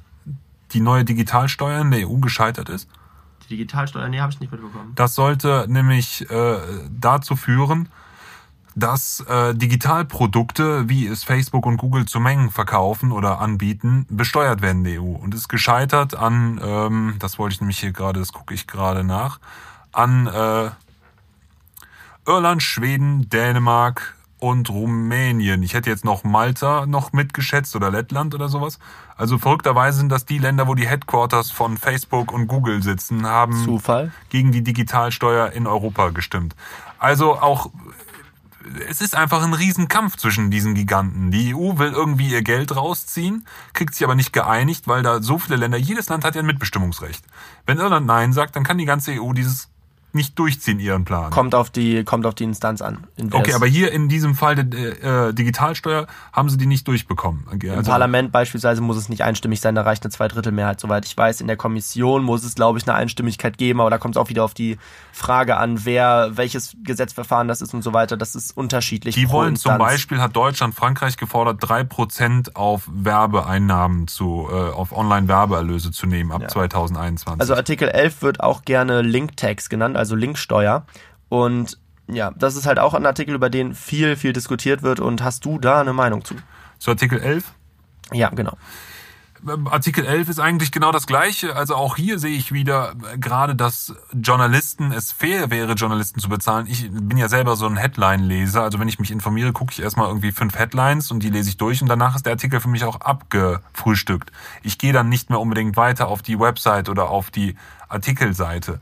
Also insofern finde ich es schon ganz richtig. Also hier ist auch wieder der Punkt, warum zahlt Google nicht einfach eine Kleinigkeit dafür? Das fände ich an sich ganz fair. Andererseits kann ich mir als User das Internet definitiv nicht vorstellen, wenn ich äh, eintippe ähm, Fußball-WM 2000 irgendwas, tippe ich ein und dann kommen da irgendwie 44 Hyperlinks und überall steht nur irgendwie, weiß ich nicht, äh, faz.de xy3 Noch schlimmer ist ja, ähm, diese, die Medienunternehmen, die auf äh, Geld äh, aus sind, sind ja meistens die, die häufig gut recherchieren, die häufig dann auch die richtigen Infos haben. Das Problem ist ja auch, dass dieser Artikel massiv Fake News ähm, helfen könnte, weil das sind halt die, denen geht's ja nicht um Geld, denen geht's ja um äh, Verbreitung und die würden dann natürlich ihr Zeug halt weiter gratis zur Verfügung stellen und dann würden die weiter nach oben gespült und öfter angeklickt also das ist natürlich auch hypothetisch, ne? Natürlich, im Endeffekt kann es gut sein, dass die es die Gratis-Lizenzen gibt, aber das ist das Problem. Die werden einfach schöner angezeigt, weil das Ding ist ja auch, das betrifft ja auch Twitter, das betrifft Facebook. Wenn du da einen Link postet, wird ja auch automatisch dieser Anlauf generiert.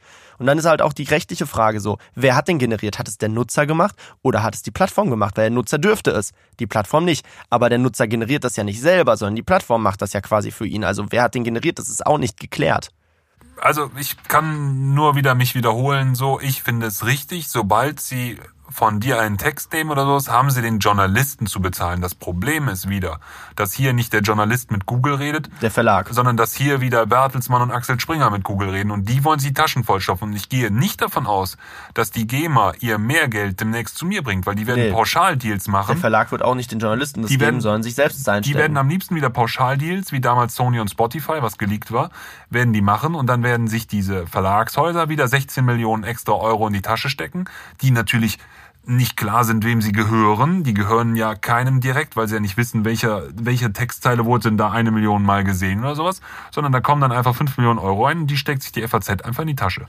Ja, das ist natürlich praktisch, ja.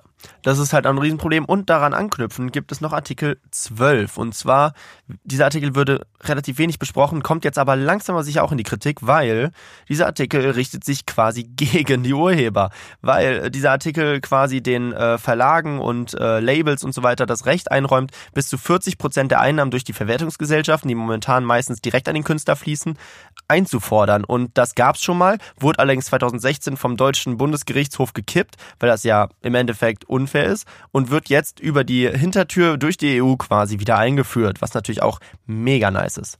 Ja, also da hast du alles Wichtige schon gesagt. Also ich bin das natürlich gewöhnt, dass man 40 Prozent an seinen Verlag abgibt. Da hat man einfach immer einen Vertrag gemacht mit dem Verlag.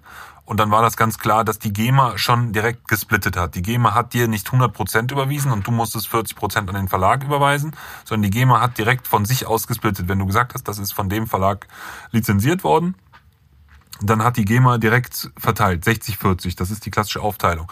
Das haben sie rückgängig gemacht. Es war ein un unglaublicher Papieraufwand. Man hat tausend Zettel zugeschickt bekommen von allen möglichen, dass man wieder zusichern musste, dass man dem Verlag quasi die, das Recht erteilt, direkt das Geld von der GEMA zu erlangen. Das war Anfang 2018, also vor 2018 musste das alles gemacht werden. Da haben alle Leute, mit denen man jemals einen Song gemacht hat, bei jedem Verlag, wo man jemals einen Song verdealt hatte, haben einem dann so einen Zettel geschrieben. War eine sehr, sehr nervige, aufwendige Sache. Äh, war irgendwie cool, glaube ich, hat irgendwie die Rechte der Musiker gestärkt vielleicht sogar, aber wahrgenommen haben wir das alle nur als extrem nervig, weil wir hatten ja alle die Deals gemacht und äh, es war jetzt auch so klar, dass das so funktioniert, dass ich das gar nicht verstanden habe, dass das jetzt über Artikel 12 wieder zurückgeholt Ja, wird. soweit ich weiß, betrifft das hauptsächlich die VG Wort und die äh, Presseleute, weil wie gesagt in der Musikindustrie ist das schon Standard, aber bei denen halt eben nicht. Bei denen ist es nicht so. Nicht jeder Blogger und so weiter muss da was abgeben und äh, der halt irgendwann mal einen Deal mit einem Verlag hatte oder was weiß ich, jeder Kolumnist und so. Das wird oft noch sehr einzeln gemacht und das hat jetzt halt das Problem, dass sie jetzt gerade da ihre Rechte gestärkt bekommen haben und jetzt die EU durch die Hintertür das Ganze auf Wunsch von Bertelsmann und Springer gerne wieder ändern soll, weil die verdienen natürlich Millionen damit. Und ja, da sieht man einfach mal diese, diese gesamte Urheberrechtskampagne, so wo die jetzt sagen, wir versuchen Urheber zu schützen und Yes to Copyright und so weiter, ist alles schön und gut, will auch jeder, hat niemand was gegen. Allerdings hilft diese Urheberrechtsreform wie so häufig solche Gesetze einfach nicht den kleinen Künstlern, sondern sie hilft den großen Konzernen noch reicher zu werden und das ist das Problem. Wir würden gerne einfach eine Copyright, weil das Ding ist ja auch, wer schützt mein Copyright? Meine Videos sind ja auch auf gewisser Weise vom Urheberrecht geschützt, allerdings tut die EU so, als ob auf YouTube niemand Urheberrecht generieren würde, sondern dass die Leute einfach nur Urheberrecht angreifen würden. Und das ist halt einfach falsch. Und das ist deswegen bin ich der Meinung, man sollte auf die Straße gehen und man sollte die EU-Parlamentarier anrufen, Links zu äh, der Demo-Seite und Links zu Seiten, wo ihr gucken könnt, wer eure Parlamentarier sind und ob sie dafür oder dagegen waren, könnt ihr jetzt alle in der in den Show Notes nachgucken und in der Videobeschreibung. Ähm, informiert euch da, guckt euch äh, dazu mehr an. Ähm, ich kann die Videos von äh, Christian Solmecke von der Kanzlei WBS, der am Originaltext das Ganze mal nachvollzogen hat, sehr empfehlen. Die sind was länger, aber sehr, sehr ausführlich und sehr, sehr interessant. ich habe da noch einige Artikel von Mickey Mäuser und so. Die Die sind auch mega gut. Äh, ja, das könnt ihr euch einfach mal angucken. Also Meine, meine Hoffnung und mein Wunsch ist halt, dass mit einem Nein, also das wäre ja schon mal gut, wenn ein Nein da rauskommt, aber mit einem Nein sind wir eigentlich wieder nur in der gleichen Problematik wie vorher. So, dann hängen wir wieder da fest. ja, aber dann sind wir besser gestellt, Und- als was mit Artikel 13 kommen würde. was kommen würde. Also wir sind da, wo wir jetzt sind. Und Genau. ähm, was aber spannend zu sehen sein wird, ist, werden wir danach noch weitermachen oder hat Google danach seine Da Bestätigung habe ich heute noch einen interessanten Artikel gesehen, der mit Axel Voss gesprochen hat. Und Axel Voss hat dann nämlich gesagt, wir müssen das jetzt durchbringen, weil sonst in der nächsten Legislaturperiode werden wir durch die ganzen antieuropäischen Kräfte, die reinkommen, was halt auch schon wieder nicht belegt ist, aber behauptet er jetzt einfach, äh, dass es dadurch nicht möglich sein wird, eine neue Urheberrechtsreform durchzusetzen. Was Problem ist nur, die antieuropäischen Kräfte sind alle mit dabei. Die äh, Rechte, die, die Rechte, ähm, Fraktion dort, die stimmt zum Großteil für Artikel 13 und die ist mit bei den Verhandlungen dabei gewesen und mit denen hat er sich lachend auf dem Foto gezeigt. Geht ihr denn also, dann demnächst auch noch auf die Straße und fordert 0,007 statt 0,003? das Oder sagt Frage, ihr dann das alle wird, wieder, ist cool, zeigen. Google, behalt unsere Kohle, ihr macht Milliarden im Silicon Valley und äh, macht auf LSD geile Ja, neue es Produkte? ist ja nicht so, dass alle YouTuber hinter YouTube stehen. Das ist auf gar keinen Fall so. Die meisten YouTuber kritisieren ja YouTube andauernd. gerade. Es ist aber nicht so. Du kannst gerne mal gucken, gegen Content ID wurde schon viel gemacht. Es wurden schon Aber viele Leute, die die, Leute offene dann auch Briefe gegen YouTube geschrieben haben und Videos gemacht jetzt- haben, wo sie gesagt haben, YouTube, was macht ihr für eine Scheiße? Stichwort gerade, Apocalypse, Stichwort jetzt gehen die Leute demonstrieren und kriegen vorgedruckte Schilder in die Hand gedrückt. Also irgendwie hat da schon eine gewisse äh, Partei Interesse daran, lautstark zu machen. Für mich wird es interessant und da muss ich, auch wenn ich die Angriffe viel zu überzogen finde, fremdgesteuerte, vom Großkonzern gesteuerte Sachen, ich habe aber schon Das ist übrigens die Tochter von Franz Josef Strauß, äh, Franz Josef Strauß, die das geschrieben hat. Ja ich gut, wir können uns, ja, wir können uns jetzt nicht alle einen Aluhut anziehen und sagen, die CDU und CSU sind Verbrecher. Also dafür sind wir jetzt vielleicht auch ein bisschen zu Also tief. die in- EU-Fraktion von denen hat schon ziemlich viel Scheiße gebaut. Das kann sein, aber trotzdem wäre es jetzt ein bisschen sehr Aluhut, jetzt jeden CDU-Mann und sowas auf, äh, äh, auf, äh, weiß ich nicht, Lobbyarbeit und Geheimbünde zu reduzieren. Nee, das, will ich gar nicht machen, aber die CDU würde ich persönlich, hätte ich die sowieso nie gewählt. hast du die CDU schon mal gewählt? Das finde ich sehr interessant. Kannst du darüber gerade reden? Nein, habe ich nicht. Ich würde die CDU niemals wählen und äh, CSU ist für mich eine rechtsradikale Partei. meine so. gesamte Familie hat noch nie CDU gewählt. Also ich komme sowieso aus aber. Mickey Mäuser wird bestimmt auch nicht unbedingt CDU wählen. Das, oh, bei dem wäre ich mir nicht so Jetzt sicher. vielleicht gerade schon, aber jetzt äh, sonst ist das auch eher so ein Typ, glaube ich, der die Grünen und auch ein SPD-Mann. Die SPD hat auch jahrelang gute Kontakte zu unseren Medienleuten gepflegt. Also Die SPD ist da sicherlich nicht da auch minder. nicht, äh, also das ist ja auch unbedingt. nicht so, dass die in der Pro im Protesten ausgenommen nee, werden. die sind auch nicht im Protest auf nationaler Ebene dabei. Zum Beispiel, also doch nationaler Ebene sagen sie was. Im EU-Parlament sind sie dann doch Sie haben das quasi dabei. stillschweigend durchgewunken, dass der Für mich die wirklich einzige spannende Frage ist, wann reden wir über noch fairere Verteilung für die Leute, die Content erstellen und nicht nur für die Leute, die wie Drake 47 Millionen monatliche Hörer haben, sondern für die, die 1000 monatliche Hörer Ja, also haben. ich glaube, die, für die Debatte wurde jetzt sensibilisiert und jetzt müssen wir einfach hoffen, dass das Ganze am Ende März abgelehnt wird und dass danach die Debatte aber nicht sofort stirbt, sondern dass danach die Leute, die jetzt laut geworden sind, Gegenvorschläge bringen und sagen, wir müssen jetzt ein ordentliches Urheberrecht durchdrücken. Ich habe schon von vielen Leuten gehört, dass Gegenvorschläge formuliert wurden, mit sehr viel Aufwand und so weiter. Und dass man da jetzt einfach mal hingeht und sagt EU, okay, das waren unsere Fehler und wir setzen uns jetzt zusammen mit Sachkundigen und wir setzen mal beide Seiten an den Tisch. Heißt, wir setzen Bertelsmann an den Tisch, wir setzen allerdings auch mal ein paar YouTuber an den Tisch, weil wir sind die einzigen, die aktuell schon mit den Upload-Filtern zu kämpfen haben und wir wissen, was die Probleme von denen sind, wir wissen, was die guten Ja, Sachen davon Musiker sind. haben ohne Musiker Ende auch. damit zu tun. Es wurden schon von Musikern die eigenen Musikvideos vom eigenen ja, Channel ich habe gesperrt. das schon öfter erlebt. weil das Label gesperrt werden. ist, halt, musste ja. ich mich musste ich mich dann beschweren, so Ja, klar. also das ist kompletter Schwachsinn. Aber ich würde sagen, wir haben dazu jetzt das meiste gesagt. Es war eine hitzige Debatte. Ich hab's Ähm, trotzdem auch gern, Clemens. Ja, ähm, ja, wir sind ja auch im Endeffekt auf der gleichen Seite und Ja. es ist ja auch wichtig, da mal ein bisschen drüber zu reden und einfach mal die Perspektive von der Musik anzusehen, weil Mehr Geld es für Künstler. Mehr Geld für Künstler, absolut. Da können wir uns doch einigen. So, gehen wir jetzt mal mit einem etwas seichteren Thema, würde ich sagen, raus und reden nochmal kurz über die Untertreib nicht deine Rolle EP von Use You. Die hat nur sechs Songs, ist, da ist die seichter? Ich finde die auch ganz schön. Der geht doch ganz schön ran bei Er geht Sachen, auf jeden oder? Fall bei einigen Songs ganz schön ran, aber äh, es ist Musik. Es ist sehr schön. Und wir werden es diesmal nicht einspielen, weil Content ID hat uns beim Grammy-Podcast auch schön geclaimed. Für, Hat sie, ja? Ja, wir wurden geclaimed für die, das Einspielen von Shallow. Und dann heißt, ist jetzt- jetzt, jetzt verdient Warner Brothers Der ganze der ganze Podcast Stunden wird jetzt von Stunde Warner Pop- Brothers, äh, genau. Okay, ja gut.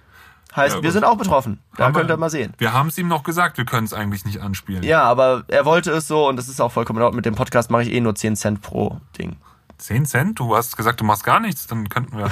Ja, mit dem mache ich jetzt nichts mit dem Grammy-Podcast. Okay. Ja, wir, können, wir können uns eine Tüte zusammenstellen beim Kiosk gleich. Ich, ich Okay. nehme dann so einen sauren Schnuller und äh, du kannst dir dann so einen großen Smiley holen. Die kosten aber 10 Cent pro Stück. Ja, verdammt. Da Gibst muss ich noch einen mal- aus? Ja, gebe ich noch einen Oder raus. machen wir noch einen Podcast? Ich leg noch einen drauf. Ja, wir haben jetzt den gedreht. So, können wir ein bisschen Vorkasse machen. Naja. So, äh, die EP. Untertreib nicht deine Rolle. Ist quasi, äh, Use You ist ein Rapper aus, ähm, ich glaube aus Stuttgart ursprünglich. Stuttgart, München, so die Ecke. Heißt aus dem Süden von Deutschland.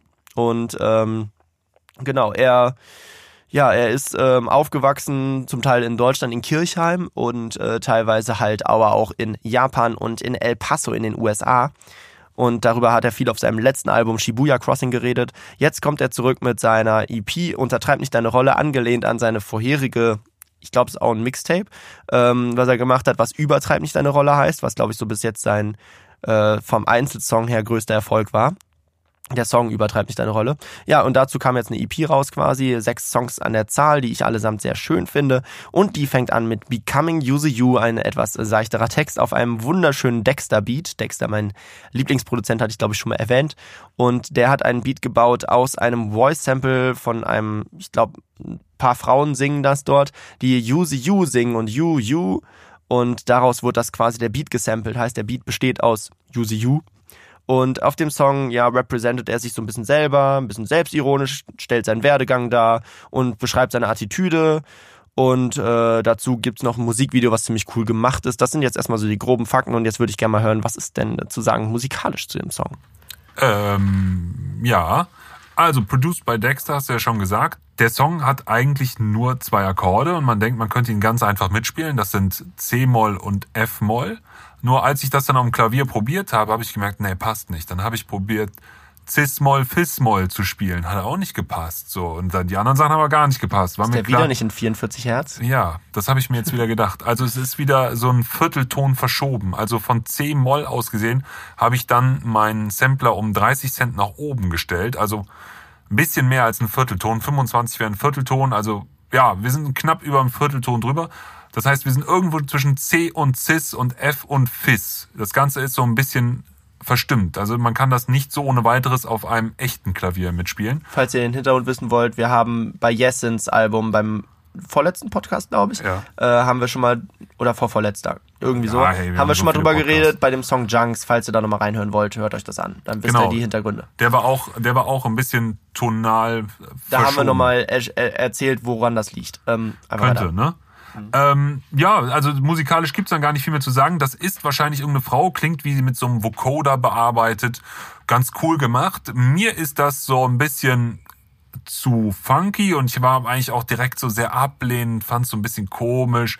Hab dann auch so ein bisschen so... Äh, Blumentopf-Cringe gehabt, so. Muss aber dann sagen, dass so ab Erich Mielke und sowas, du wirst ja vielleicht gleich noch was zum Text erzählen, dass ich es dann schon sehr sprachakrobatisch fand. Das fand ich sehr gut. Und was ich total interessant fand von Yuzu ist, dass er mit seinem Alter dort, ähm, sich mit seinem Alter auseinandersetzt. Und ja, da muss ich ja ganz persönlich von mir erzählen.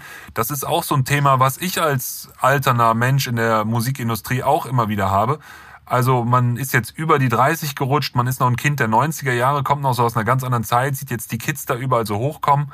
Und äh, das fand ich jetzt so inhaltlich sehr, sehr interessant an dem Song von Yuzu Yu, dass er da mit so seiner, mit, mit seinem aktuellen Lebensstand da so ein bisschen ins Nachdenken kommt, fand ich. Das fand ich, glaube ich, ganz cool. Ja, genau. Also thematisch setze ich ein bisschen damit auseinander, wie er als äh, dass, dass er halt wirklich so ein bisschen zurückgeblieben, äh, also hängen geblieben ist, nicht zurückgeblieben. Er sagt ja auch in der Hook so, ich heiße Yuse und ich bin funky. Ähm, also, was du ja meintest und so. ich bin funky. Genau. Und äh, redet auch über so ein bisschen ältere Rap-Sachen, wie zum Beispiel hier durch die Nacht mit einem Back voller Lackfarben, äh, lange vor Rap oder Sackhaaren, denke, äh, denke ja nicht, ich kann krass malen, es geht um Sachschaden an den Fassaden, was halt dieses alte... Mega lustig. Ja, was mega leid ist erstmal. Und was halt auch diese alte Hip-Hop-Attitüde ist, dass man halt mal nachts mit der Bag äh, sprayen geht, mit den Cans und äh, diese alte Hip-Hop-Sprache, die er da mit reinpackt. Obwohl das ja so 187 auch so ein bisschen backbringt. Ne? Ja, das, das kommt langsam zurück. Die sind ja immer so, mit jetzt, Sprayer unterwegs. Und ja, sowas. jetzt, jetzt kommen ja die Leute die jetzt groß sind, sind ja auch oft ja, Leute, stimmt. die damit aufgewachsen Alle sind. Alle Ü30 jetzt eigentlich. Genau, die, die bringen jetzt gerade ihre Jugend so ein bisschen zurück. Das hat ja auch äh, VSK, also KIZ letztes Jahr gemacht und so weiter. Das kommt langsam wieder, ähm, aber auch so leicht ironisch verdreht. Aber genau, und aus der Generation kommt er auch. Er sagt ja auch später dann, ähm, er hat schon Shows gespielt, als äh, Dendemann noch mit 1-2 unterwegs war und so weiter. Also das ist ja schon was... Ähm, ich habe gesehen bei Wikipedia jetzt nur, dass Yuzu ein Journalist ist für unter anderem Spiegel Online und sowas. Ja, ich, soweit ich weiß, hat er ein paar Kolumnen geschrieben. Er hat auch eine eigene Radioshow für Radio Fritz. Ähm, okay. Also der, der ist da in der Medienwelt auch ganz gut unterwegs, ja, weil ich glaube, allein von seiner Mucke kann er nicht leben. Er ist jetzt mit der neuen EP, das neue Ranking ist ja Spotify jetzt zumindest auf von 25.000, wo ich vor einer Woche das erste Mal drauf geschaut habe, mit dem Release jetzt auf 91.000 gekommen. Ja, also ich denke mal, er, er wird wahrscheinlich sich gut durch die Mucke querfinanzieren können. Wenn er mal auf Tour ist und so weiter, also wird das schon ein, ganz gut ist gehen. Ein, es ist äh, ein, ein Eigenrelease, also es ist released von Use You, steht unten. Ja, auf der Platte steht noch äh, Groove Attack mit drauf, also das okay, ist bei dann Spotify schon so ein Joint Venture Deal wahrscheinlich. Ja, ich habe die Schallplatte zu Hause, da stehen noch ein Label mit drauf. Mit der, mit der ja Schallplatte auch. ist vielleicht auch was anderes als mit Spotify. Ja, vielleicht garan- hat er auch ganz sicher unterschiedliche sogar. Deals für die Vertriebswege kommst ja nicht so gemacht. einfach an Presswerke ran und so. Aber ja, ähm, Das genau. auch. Du kommst an die Presswerke einfach ran. Du kommst nur nicht in die Läden, wo die Platte rein soll. Auch das, ran. ja. Das ist das Schwierige. Da hängt dann Groove Attack mit drin. Presswerke kannst du anrufen, für Geld pressen die dir alles. Ja, das stimmt natürlich. Aber du musst ja auch erstmal, die Presswerke sind momentan stark überlastet, weil die Leute wieder Vinyl kaufen, wo Okay. wir jetzt wieder bei Hardware-Verkäufen Wahrscheinlich sind. gibt's ja überhaupt keine mehr und deswegen sind die drei in der Tschechei jetzt wie Sony hat jetzt wieder Printen. angefangen. Sony äh, presst jetzt wieder selber Platten sogar. Das ist schon ziemlich krass. Also die haben schon lange aufgehört damit gehabt eigentlich. Aber das ist ein anderes Thema, da können wir auch mal drüber reden. Habe ich eine Hausarbeit drüber geschrieben. Da bin ich ganz gut im Thema drin. Naja, aber äh, genau, der Song an sich, ja, haben wir eigentlich, glaube ich, alles, alles zugesagt. Ähm, ist ein äh, schöner Song. Ah, genau, das Musikvideo wollte ich noch einmal lobend erwähnen. Das ist ganz cool gemacht, weil er da einfach sich so 30, 40 Kollegen geholt hat, die äh, ihn einfach mit dem Handy gefilmt haben und daneben wird hin und her geschnitten. Das ist ganz cool. Finde ich eine gute Idee, habe ich so noch nicht gesehen und könnt ihr euch auf jeden Fall mal reinziehen. Becoming You See You, der Song. Das Leben ist schön. Produziert von B-Side. Ja, ist ein bisschen blöd, über B-Side kommt man nicht viel herausfinden. Er scheint Wer- sehr viel für die B-Seite zu produzieren. Wer ist B-Side? Also wer was weiß, bitte in die Kommentare rein. Ich würde sehr gerne mal irgendwelche sozialen Netzwerke von ihm sehen oder sonst was. Ja. Wir haben jetzt nichts gefunden zu ihm. Ja, aber ich finde den Song ziemlich schön, weil, weißt du, an wen er mich erinnert? Hast du da eine Idee? An, an wen erinnert mich das vom Stil her vielleicht so ein Boah, bisschen? vom Stil her, das weiß ich nicht. Das war für mich so ein Boom-Bap. Ja, und Beat. weißt du, also ich würde sagen, das ist vom Rap her, vom Beat auch teilweise, aber vom Rap her total äh, Retro-Gott und Hulk Hoden. Ah, okay. Der Kurt. Hass und Hoden, würde ich sagen. Das ist, äh, also finde ich, klingt total so, weil wir haben andauernd so Lines, die dann äh, was aufbauen und dann durch eine ironische Brechung gebrochen Nur der Kurt werden, würde andauernd. Hurensohn sagen. Ja, wahrscheinlich das auch. Wir haben diese Adlibs, die das Ganze kommentieren, die ganze Zeit dazwischen. Dann haben wir dahinter so, ähm, wir haben einen sehr erzählerischen Flow, der halt nicht immer ganz on point ist und auch manchmal ein bisschen hinterm Takt hinterher rennt, was Kurt ja auch ganz gerne macht. Und äh, ja, das würde ich sagen, das ist total retro und Hulk Hoden. Hier so Sachen wie Rap kommt von der Straße, von der Maximilianstraße, Ja. weil Gucci und Louis Vuitton ihre Boutiquen da haben. Beste. Sowas, das, das könnte eins zu eins von Retro-Gott kommen. Ja, obwohl der sich, glaube ich, nicht in so einer ernsten Weise überhaupt mit der ganzen Sache auseinandersetzen würde. Der würde nur sagen, ihr Hurensöhne seid wack und dann vier Ja. krasse Lines bringen oder so. Rapper ist wie Schaffner, das machen meist eher dumme Menschen mit Minderwertigkeitskomplexen. Ja. Ist das von, Das ist Kurt? Retro-Gott, ja. Retro-Gott. Vom Retro-GO Doppel-T. Der Auch übrigens-. Toller, tolles Album. Der Stoff, aus dem die Regenschirme sind, müsst ihr euch auf jeden Fall geben. Ist ein absoluter Classic. Ja, an den erinnert mich das brutal und ich, ich feiere ja Retro-Gott und Hulk Hogan ziemlich doll und ich finde diesen Song deswegen auch ziemlich geil. Ähm, ich bringe jetzt gleich nochmal meine Lieblingsline, aber ich würde gerne erstmal hören, was dieser etwas oldschooligere Boom-Bap-Beat so für Akkorde hat. Was für eine wunderschöne Überleitung zu mir. Also, das fand ich in dem Falle ah, schon kompliziert rauszuhören. Ähm, ich äh, sage mal vorsichtig an, es war ein A, also es ist A-Moll 7 mit einem C im Bass. Vielleicht ist es aber auch ein C6. Dann D7 und G7. Also wir haben hier nur siebener Akkorde. Macht damit, was ihr wollt. Macht damit erstmal, was ihr wollt. A-Moll 7 mit einem C im Bass, D7, G7.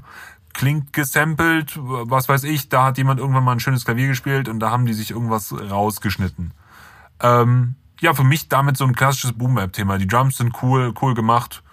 Ja, Ziemlich oldschoolig. ja, so genau, gibt mir so ein, so ein End-90s-Vibe. Ja, absolut. Coole Auseinandersetzung mit der äh, Deutschrap-Szene. So Materialismus, Coolness. Ja, nicht alles ganz, äh, ganz äh, ernst gemeint. So, meine, meine Lieblingspassage aus dem Song ist, und ein paar äh, Politiker wollen Marihuana legalisieren. Dadurch würden ein paar Freunde von mir ernsthaft ihren Job verlieren und wären dann wieder auf Hartz IV. Wobei, ich glaube, das sind so Typen, die das eben nebenbei kassieren, also cool mit mir. Ja, Es ja. ist halt so auch ungefähr so geflowt und es Ich- ist halt so eine. Das ist halt so, er spricht seine Gedanken aus und überlegt während des Songs einfach noch weiter und ja, äh, kommt dann damit zum Schluss, ja, ist doch doch nicht so schlimm, passt schon, gucken wir mal. Wie gesagt, für diese funky ersten Track habe ich ihn ein bisschen gehatet. Und dann habe ich Das Leben ist schön gehört und dachte so, wow, nee, der Beat ist jetzt vielleicht ein bisschen unmodern, nicht mein Ding. Und dann habe ich so weitergehört und so, wow. Dann fängt er da an, so Geschichten zu erzählen, was du eben auch erwähnt hast mit Rap ist auf der Maximilianstraße, Scheine lila, lila, irgendwas, ne? Scheine leer, aber mit, damit kann man wahrscheinlich nicht so gut im Geschäft bezahlen. Unpraktisch. Ja, genau. Also, ähm, er nimmt das auf eine, diese ganzen Instagram-Rap-Wahnsinn, den wir gerade haben. Das, was ja auch zum Beispiel krass ist, wo wir eben über Artikel 13 geredet haben. Mir fällt spontan keiner der Top-Rapper auf, die auch nur ansatzweise mal irgendwas Politisches sagen würden oder nicht, Dazu kommen wir noch. nicht Materialismus und Konsum gutheißen würden. Dazu gibt's ja auch noch einen Track, der das behandelt. Da können wir gleich, gleich drüber reden. ja, also, ne, da kommt so mal der, der, der, das erste Ding rein, wo ich immer fassungslos bin. Ja, das äh, ist aber ein. Vielleicht gehen wir es direkt zu dem. Nein, nein, nein, wir gehen jetzt erstmal zu Friede den Rappern. Ganz, Ach, ganz nicht ruhig. der? Nee, nee, nee, nee, nee. Danach kommt erst der Song, über den. Äh, Ah ja, Friede ah, nee, den. Rappern. Der übernächste Song ist erst kurz vorm Ende. Ein kleiner Teaser, könnt ihr euch gleich mal freuen. Aber ja, Friede den Rappern finde ich auch ganz lustig, weil es ist ein Anti-Diss-Track. Äh, wo er quasi ein bisschen Verständnis für die Rapper aufbringt und äh, sagt, Krieg der, äh, Krieg der doofen Masse. Warte kurz, wie sagt der Friede den Rappern, Krieg der dummen Maske, Masse, die gute Leute dazu bringen, miesen Schund zu machen. Also es geht mehr darum, Wo, woher kommt das Zitat? das Zitat, Ja. Friede den Rappern, Friede den Rappern, Krieg der Masse. Hm, weiß ich jetzt gerade nicht. Wojciech, Friede den Hütten, Krieg den Palästen. Ah, ja klar. Ja, äh, Theateranspielung. Mensch, Ja, also Deutsch, ne? Gerhard Büchner war das, ne? Der ist, Woj- Wojciech war Büchner. War Büchner? Das müsste ich jetzt. Ja, war ich weiß Büchner. das natürlich, ich- wir schneiden das gleich. Unsere, nee, nee, unsere Praktikantin nickt mir gerade zu, sie hat's nachgeguckt, es ist Büchner. ja, ähm, unsere Sue, wie du gerade meintest, ja, fest und flauschig. Moment, das ist Lea und Lea hat das gerade für uns nachgeguckt. Lea, beste Praktikantin, hier, Props. So, ähm, genau, das ist äh, Gerhard Büchner. Äh, der Typ ist nur 23 geworden oder so. er ist früh gestorben. krasser, krasser Typ. Muss, muss man sich mal den Lebenslauf angucken und sich fragen, wann hat er das alles gemacht? Wie zum Fick hat das geklappt? Ghostwriter wahrscheinlich. Ja, wahrscheinlich. das. Aber ich denke, das wird darauf anspielen, ne? Ja, sehr, sehr, sehr wahrscheinlich. Äh, passt ja auch.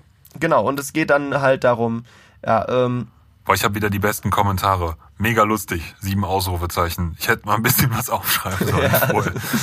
Also ich finde den Track mega lustig. ach, mega cool. Und was hat B-Side, der das schon wieder produziert hat, denn da für ein Beat gebaut? Ah, der hat äh, auch wieder ein bisschen, ein bisschen schräg, würde ich sagen. Also C-Dur, B-Dur, S-Moll, Des-Moll. Der stellt dich vor einige Aufgaben, habe ich Ja, das das Gefühl. ist so ein bisschen weird alles, was der macht. Also Ich weiß, ist, dass es beim nächsten Song nicht besser wird, deswegen. Nee, es wird definitiv nicht besser.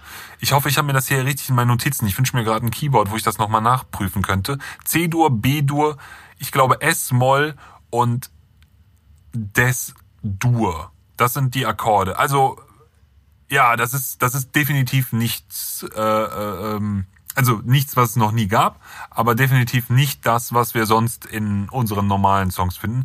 Also auch hier hat Use You wahrscheinlich drauf bestanden.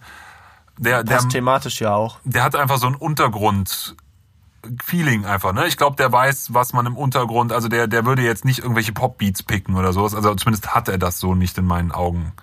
Ja, genau.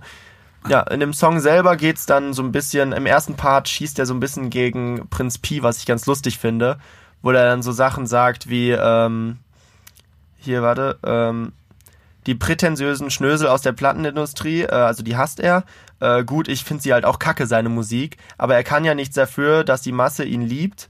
Ähm, und diese, äh, und für diesen Klassenunterschied, er und ich, wir hatten keinen Beef, haben uns nicht gehasst, aber jetzt ist unsere Beziehung auch ein bisschen vorbelastet. Äh, komm, äh, warte, warte. Ich dachte, jetzt geht's bin ich gerade verwirrt. Ja, nee, am, am Anfang. Und dann geht er zu Prinz Pi über. Ach so, ich dachte, das wäre Komm die ganze bitte nicht Materia. mit den Idealen, von denen kann auch Prinz Pi seine Miete nicht zahlen, genau. Also hier einmal schöne Anspielung auf das Urteil. Ähm, mit dem, wir hatten keinen Beef, haben uns nicht gehasst. Das kam ja Ah im ja, Urteil stimmt, 1 zu ja, 1 so ja, ja. über Echo, weil der gegen Bushido geschossen hat und Savage deswegen ein bisschen vorbelastet ist zu Bushido, wie auch immer. Und äh, genau, das hat er dann wunderschön mit un umgesetzt. Und ja, da geht's halt dann genau darum, dass halt die äh, Rapper im Endeffekt nur das machen, was verkauft und dass dann im Endeffekt man nicht die Rapper dafür haten sollte, sondern die Leute, die es kaufen und die es gut finden.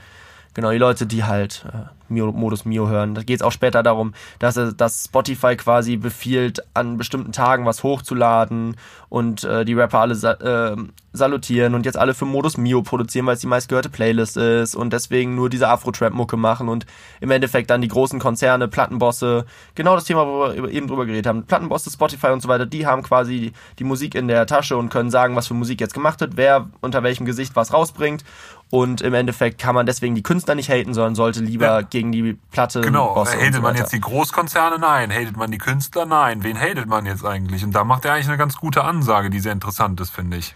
hate Genau. den Konsument mal. Sag mal, du bist der Idiot, warum das so funktioniert, das System. Ja, und auch sehr schön im Outro spielt er dann auch drauf an, so eine klassische Sache im Hip-Hop, dass man am Ende noch einen Shoutout von irgendeinem anderen Rap-Kollegen reinspielt. Und dann ist da Koja von äh, Kolja von der Antilopen Gang, der dann sagt, yo, yo, yo, was geht ab? Das ist euer Junge Big Bad Koja. Hier, äh, hier ist mein Man, Use You.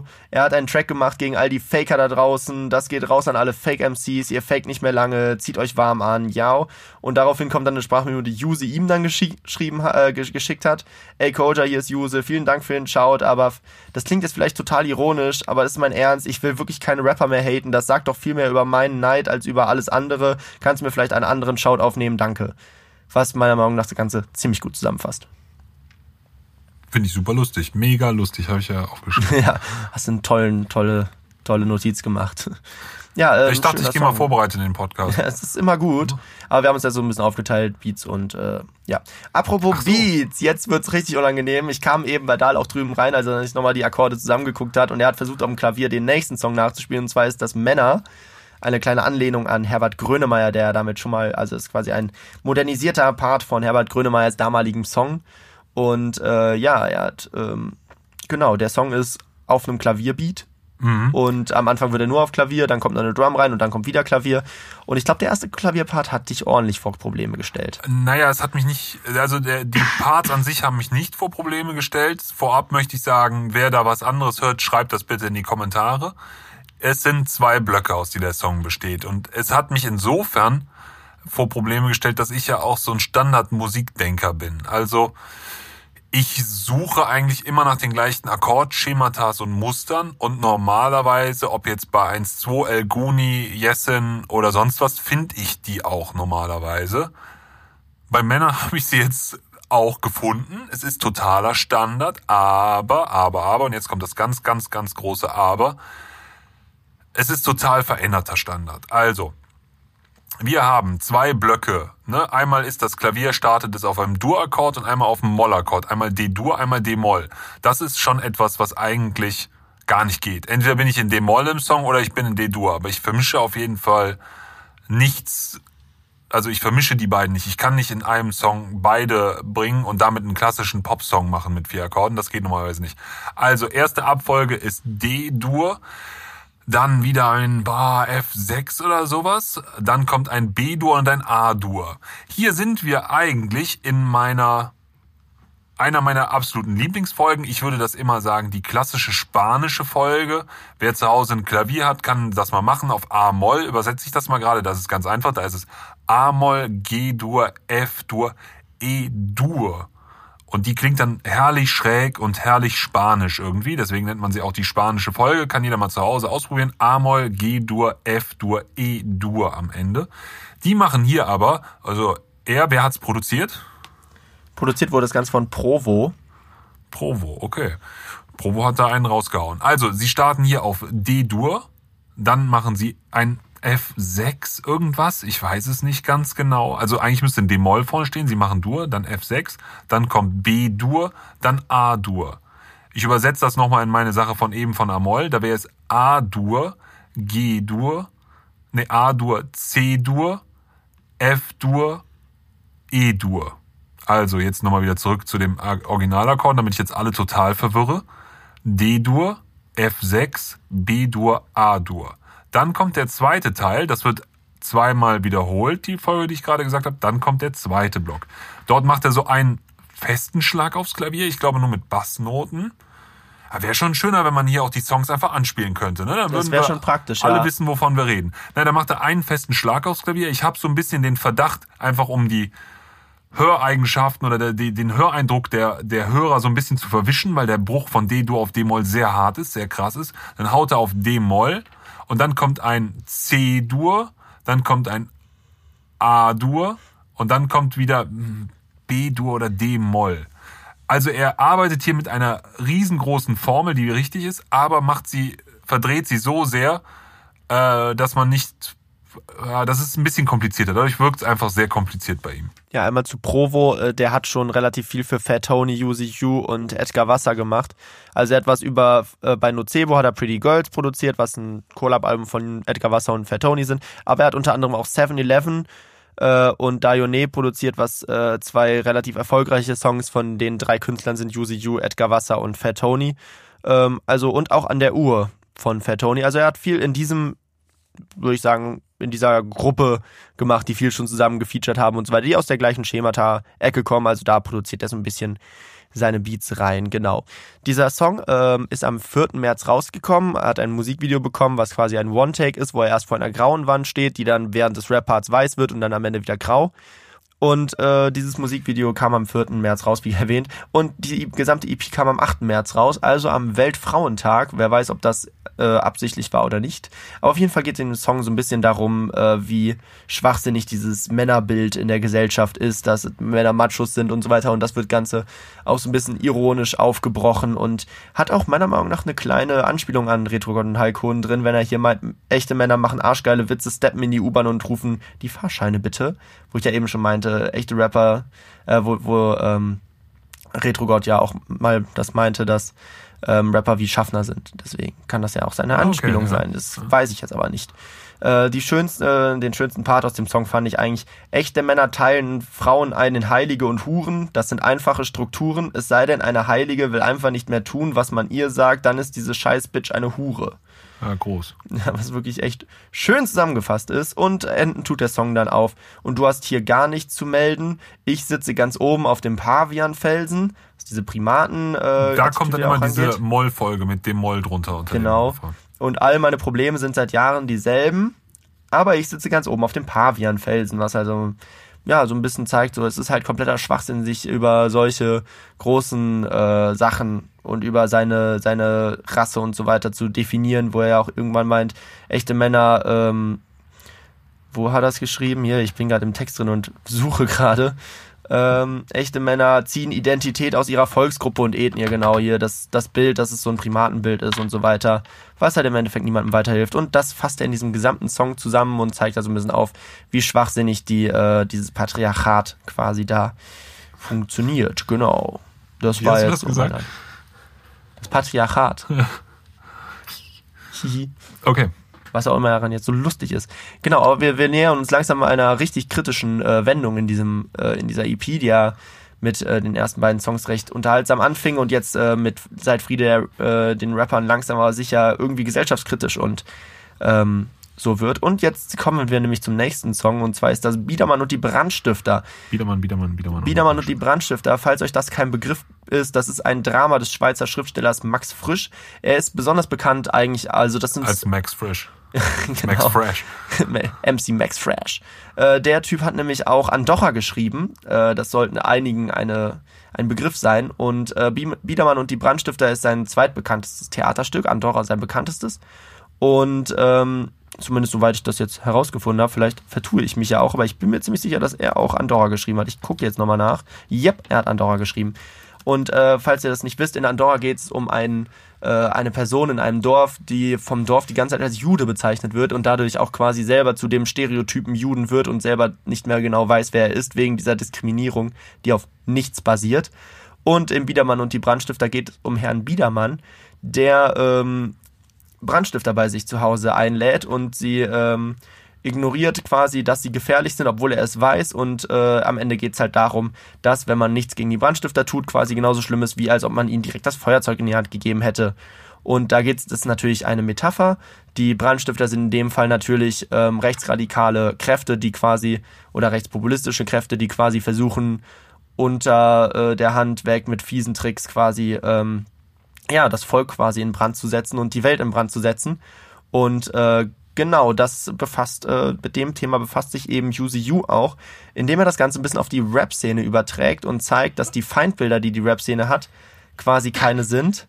Und dass halt eben der Rap sich nicht wirklich groß politisch engagiert und nicht versucht, irgendwas dagegen zu tun, dass quasi unsere Gesellschaft in diese Richtung abdriftet, wie du ja eben schon formuliert hast, und dass es halt mehr um Statussymbole und so geht, als um wirklich politische Sachen und dass man damit nicht besser ist als Herr Biedermann, der die Brandstifter bei sich auf dem Balkon einfach einlädt. Meinst du nicht Homo Faber ist das bekannteste von dem? Von Max Frisch? Hm. Hat ja Homo Faber auch geschrieben? Ja, ich glaube, das führt bei dem. Das kennen doch Ja. alle deine Zuhörer aus ihren Deutschunterrichtsstunden. Ist ja auch egal. Dann hat er halt auch Homo. Faber geschrieben. Das Ja. ist auf jeden Fall Das ist einfach ein Hitwriter, der Typ. Der, der Typ ist auf jeden Fall sehr, sehr engagiert gewesen gegen rechte Propaganda und gegen äh, Antisemitismus und Vorurteile und äh, ein sehr, sehr wichtiger Fri- äh, Schriftsteller auf der Hier Ebene. kommt ähm, mein Cringe vom Anfang zu Wort quasi, ne, dass ich so ein bisschen Blumentopf-Style gehört habe. er setzt ja auch an mit Blumentopf ist tot, äh, weg, jetzt fehlt ein Feindbild. Ja, dann sagt er auch irgendwann, nenn mich Holunder, oder? Ja, äh, das, äh, er sagt dann, er macht den Job jetzt und er macht das Feindbild als der Studentenrapper und man soll ihn dann doch Hol- Holunderkopf nennen. Das war doch der, war das nicht der Rapper von Blumentopf? Gut möglich. Ich glaube, Holunder war einer der, der MCs von, oder ist einer, ich weiß nicht, ob es ihn noch gibt, ist einer der MCs von, äh, Ja, aber da geht's ja Blumentopf. darum, dass äh, quasi Leute als awkward in der Rap-Szene gesehen werden, die halt versuchen, eine, eine intelligentere, politischere Haltung reinzubringen, ja. Was halt auch problematisch ist. Also, wenn das alles wahr wäre, was Sie reden, hätte der Innenminister Probleme. War auch eine super Line. Mhm. Und das geht auch auf Kollega. Du nennst das, dass du dieselben Freunde seit Jahren hast, loyal. Genau, ich nenne Ich das nenne normal. das normal. Also das war ganz großartig. Das ist wirklich großartig. Wenn du mich wieder so fragst, wie, der, wie die Akkorde sind, sage ich das natürlich sehr gerne. Wie sind die Akkorde? Ah, schön, dass du fragst. Ich habe sie hier rausgehört. Also der ganze Beat ist eigentlich nur in F-Moll. Und wenn dann der Refrain einsetzt mit Biedermann, Biedermann und die Brandstifter, dann kommt F-Moll, F-Moll, S-Dur, As-Dur. Und dann kommt ein großes Wiederholungszeichen, das kommt nochmal und dann kommt es wieder nur F-Moll. Ja. Also ich finde Richtiger Rap. Ja, aber ich finde es einen wahnsinnig wichtigen Song, weil er halt einfach mal diese Thematik so ein bisschen zusammenfasst und äh, sehr gut unterlegt. Ist, ist ein bisschen blöd, weil auf Genius leider die äh, Lyrics davon noch nicht erschienen sind. Deswegen ist, fällt es mir ein bisschen schwer, jetzt aus dem Stegreif quasi zu zitieren. Aber er, seine letzte Zeile vom zweiten Part ist eben auch halt, dass, ähm, dass eben die Leute dadurch quasi den Leuten, ja, die, die Schuhe lecken und quasi wie Herr Biedermann in dem Theaterstück agieren. Und er hat am Ende auch ein Voice-Sample drin und du weißt, von wem das ist. Uh, ich müsste nochmal gerade ran. Ja, Dann hör nochmal in deinem Kopfhörer rein, damit wir keine rechte Probleme kriegen. Wo ist und es ganz am Ende? Ganz am Ende kommt das genau. Weil er sagt ja, und Wasserfarben decken nicht die ganze in der Hook. Und du hattest mir vor ein, zwei Tagen noch gesagt, von wem das ist. Ich habe es nur leider vergessen. Top vorbereitet, wie Wo immer. ist das denn? Ziemlich am Ende. Ach, Wasserfarben decken nicht. ja. Ja, das ist, ähm, das ist auf jeden Fall von RAG und das ist Gala von RAG. Jetzt müsste ich RAG. Wer kennt hier noch RAG? Schreibt's in die Kommentare. Das sind dann die richtigen Oldschool-Heads, die damals noch aus den Bags mit den Cans gesprayt haben. Ja. Und noch mit Baggy Pants rumgelaufen sind. Das war von der Ruhrpott AG, RAG. Und jetzt muss ich gucken, das war, glaube ich, der Mann ohne Haare von denen. Ja, wahrscheinlich war es. Ah, ich weiß es nicht. Ja. Es weiß nicht. Einer der beiden. Es ist auf jeden Fall von RAG. Wie immer top vorbereitet hier im Hey. Podcast, wir beide. Aber egal, Biedermann und die Brandstifter, ein sehr wichtiger Song meiner Meinung nach, der äh, definitiv mal gehört werden sollte. Hat auch einen sehr, sehr geilen Beat, wie ich finde. Wenn in der Hook dieses äh, dü, dü, dü einsetzt, das ist auch mega fett, finde ich. Also da hatte ich fast schon Gänsehaut. Keine Ahnung, irgendwie mochte ich den Song direkt sehr, sehr gerne. Äh, ja, und dann würde ich sagen, kommen wir jetzt nochmal schnell zum letzten Song, ähm, der da heißt SWD, äh, SDWA. Nachdem es jetzt super politisch wurde am Ende, bricht dieser Song so ein bisschen und verabschiedet den Hörer quasi mit einer ganz, ganz seichten Trap-Kanone. Die, das ist nämlich ein Song produziert von NRK. NRK ist auch so ein bisschen bekannt für trappigere Beats und äh, hat auch unter anderem schon im Modus von Fat Tony produziert und äh, Gravitationswellen, wo ja auch beides mal UZU mit drauf war und 6.4 von Döll und so weiter. Also alles ein bisschen trappiger, was der produziert, aber auch sehr, sehr hochwertig. Und äh, SDWA steht für Swaggy Dudes mit Atti- äh, with Attitude. Das hat er zusammen mit Curly gemacht, mit dem er auf Tour war. Das war sein Voract auf der Tour. Und äh, ja, der Song ist auch so ein bisschen zum Promo von seiner zweiten Tour zu dem Album, zum letzten Album rausgekommen. Genau, und so klingt er halt auch wie so ein Hat Tour-Representative. er auch halt. mal so eine Autotune-Hook rausgehauen, ne? Genau. Also es ist halt, es ist halt stereotypischer Trap so ein bisschen, nur so ein bisschen awkward, weil die einfach nicht die krassesten Trap-Flows haben, aber ziemlich cool gemacht, finde ich. Ich finde, kann man sich auf jeden Fall auch anhören. Ja, aber also du hast auch das Gefühl, es sind keine Trapper, ne? Nee, auf keinen Fall. Das, Das ist, macht sich eher lustig darüber, als dass Ja, es ja. ernst gemeint ist. Ich meine, das Reggae Dudes mit Attitude ist auch einfach nicht cool. So, das ist aber auch ziemlich absichtlich, glaube ich. Willst du den Akkord wissen? Den Akkord, der eine, Ja, ist in D-Moll. alles nur D-Moll. Ja, alles nur D-Moll. Ja, wie Trap einfach, ja, ziemlich so wie einfach. Trap halt ist, ne? Genau, tiefe 808 und die regelt. Ja, in dem Song, äh, ja, im Endeffekt, so haut er dann rein, so, äh, ich will mich so, hier, check uns aus, wenn wir auf Tour sind, denn dann sind Hände in der Luft, denn dann sind Menschen in der Luft, Wall of Death macht dieses Gelände hier kaputt und bei deinen Kiddie Kids sind doch nur Handys in der Ja. Luft. Genau, also Boom. er ist halt auch ein Representer, der jetzt ein bisschen die Hook promote, äh, die die äh, Tour promoten soll. Ich glaube auch, dass der live richtig gut abgeht, der Song bei seiner Fanbase. Und äh, ja, im Endeffekt, äh, ja, viel mehr will dieser Song nicht und viel mehr braucht er auch nicht zu tun. Also eine wirklich kleine, aber sehr runde und sehr intellektuelle, diesmal wirklich sehr intellektuelle EP, finde ich, weil sehr viele kritische Bezüge auf die aktuelle Szeneentwicklung, auf die aktuelle Szene sind. Also er setzt sich sehr deutlich und sehr klar auch mit seiner Umwelt auseinander und zitiert auch so ein paar Oldschool-Sachen. Ja, finde ich, finde ich insgesamt sehr gut. Ja, absolut. Also ich finde, die hat ihre Aufmerksamkeit, die sie definitiv in ihrer Szene bekommen hat, total zu, zurecht bekommen. Nur es ist halt immer wieder das alte Problem, wenn man sich so mit diesen Dingern auseinandersetzt, erreicht es nie die Leute, die es eigentlich erreichen soll. Weil die kapieren es einfach nicht. Und Ich gehe äh, jetzt auch nicht davon aus, dass der klassische Mero-Hörer Use You auf ja, genau. Das ist halt die Sache. Und deswegen, natürlich kann Use You da auch im Endeffekt nichts zu, weil er will sich halt dem auch jetzt nicht anbiedern. Aber äh, es, ja, das ist halt immer ein bisschen Ich schade, weil glaube, er weiß auch um seine Außenseiterrolle. Natürlich weiß er das. So. Also er wird Erwähnt er ja auch immer in wieder. Modus Mio erscheinen. er wird auch wahrscheinlich nicht in den Charts hoch einsteigen und nicht die 10 Millionen Klicks an zwei Tagen wie Mero mit Ferrari raushauen. Das ist ja aber auch überhaupt nicht sein Ziel. Check da mal die anderen Podcasts ab. Ist das fake oder ist das nicht fake bei Mero? Oh Gott. Nee, da will ich eigentlich gar nicht drüber reden. Das ist mir eigentlich, eigentlich, eigentlich alles so zu platt. Das sind einfach keine Stories. Hiermit übergebe ich, was das angeht, an ein Rap-Update. Da könnt ihr euch dann angucken, was der letzte Facebook-Post von Mero war. Obwohl die sind ja auf alle Instagram hat Mero Insta, ja. gesagt, dass äh, Ja, genau. Promi Flash. Äh, irgendwen hat er geliked und dadurch wird jetzt gesagt, er hat das, er hat das neue Bild von Kati Hummels geliked. Sind sie ein Paar?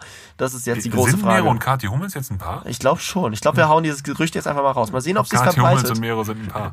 Das wäre auf jeden Fall skandalös. Da hat äh, Mats Hummels ja noch ein Problem, nachdem er aus der Nationalmannschaft schon rausgeflogen ist. Und da, so, und damit haben wir schon die, Hashtag Homero. ja, und damit, damit haben wir schon die nächsten 20 Promi Flash Videos quasi in Auftrag gegeben. So. In einem Podcast habe ich gehört, dass Ja, genau. Das ist die Quelle. Dann ist, dann ist dieser Podcast hier die Quelle. Das, das will ich gerne haben. Gut, Leute. so, Lea winkt, die Aufnahmezeit ist am Ende, glaube ich. Ja, ich glaube, wir müssen langsam mal aufhören. Ihr habt äh, auch genug zugehört. Wie immer, wenn ihr bis hierhin zugehört habt, schrei äh, macht bitte eine 5-Sterne-Bewertung im iTunes Store. Nein, Scherz. Macht wie viele Sterne ihr glaubt, dass dieser Podcast verdient hat. Oh, sorry. Fünf Sterne gebt ihr bitte. Aber wir beeinflussen euch hier gar nicht. Also wo ihr es gerade auch hört, macht einfach fünf Sterne dann. Ja, ich wir- wir meinen nur, es, es hilft einfach dem Podcast, um gefunden zu werden und äh, andere Leute an unserer wunderschönen Halbwissensschlacht hier teilhaben zu lassen. Und äh, genau, das wäre es eigentlich so von mir und ich würde sagen, äh, dir gehören die letzten Worte diesmal. ich mache noch was weiter, genau. Ähm, ja, ey, vielen Dank fürs Zuhören, wo ihr immer auch das gerade hört. Wir freuen uns auf die nächste Ausgabe. Wissen wir schon was? Können wir schon anteasern, was wir das nächste Mal machen? Also ich weiß es noch nicht. Wenn du es jetzt auch weißt, nicht. dann kannst du mich Nee, jetzt drauf hoffe- festnageln. Vielleicht irgendwas mit Musik. das ist eine gute Idee. Bis dahin wünsche ich euch viel Spaß und wir hören uns bald wieder hier auf. Crossfade, Spotify, Instagram, äh, nicht bei Instagram, da laufen wir gar nicht. Schade. Äh, jetzt habe ich komplett verkackt. iTunes und so weiter. Hört das nächste Mal wieder zu. Bis dann, ciao. Tschüss.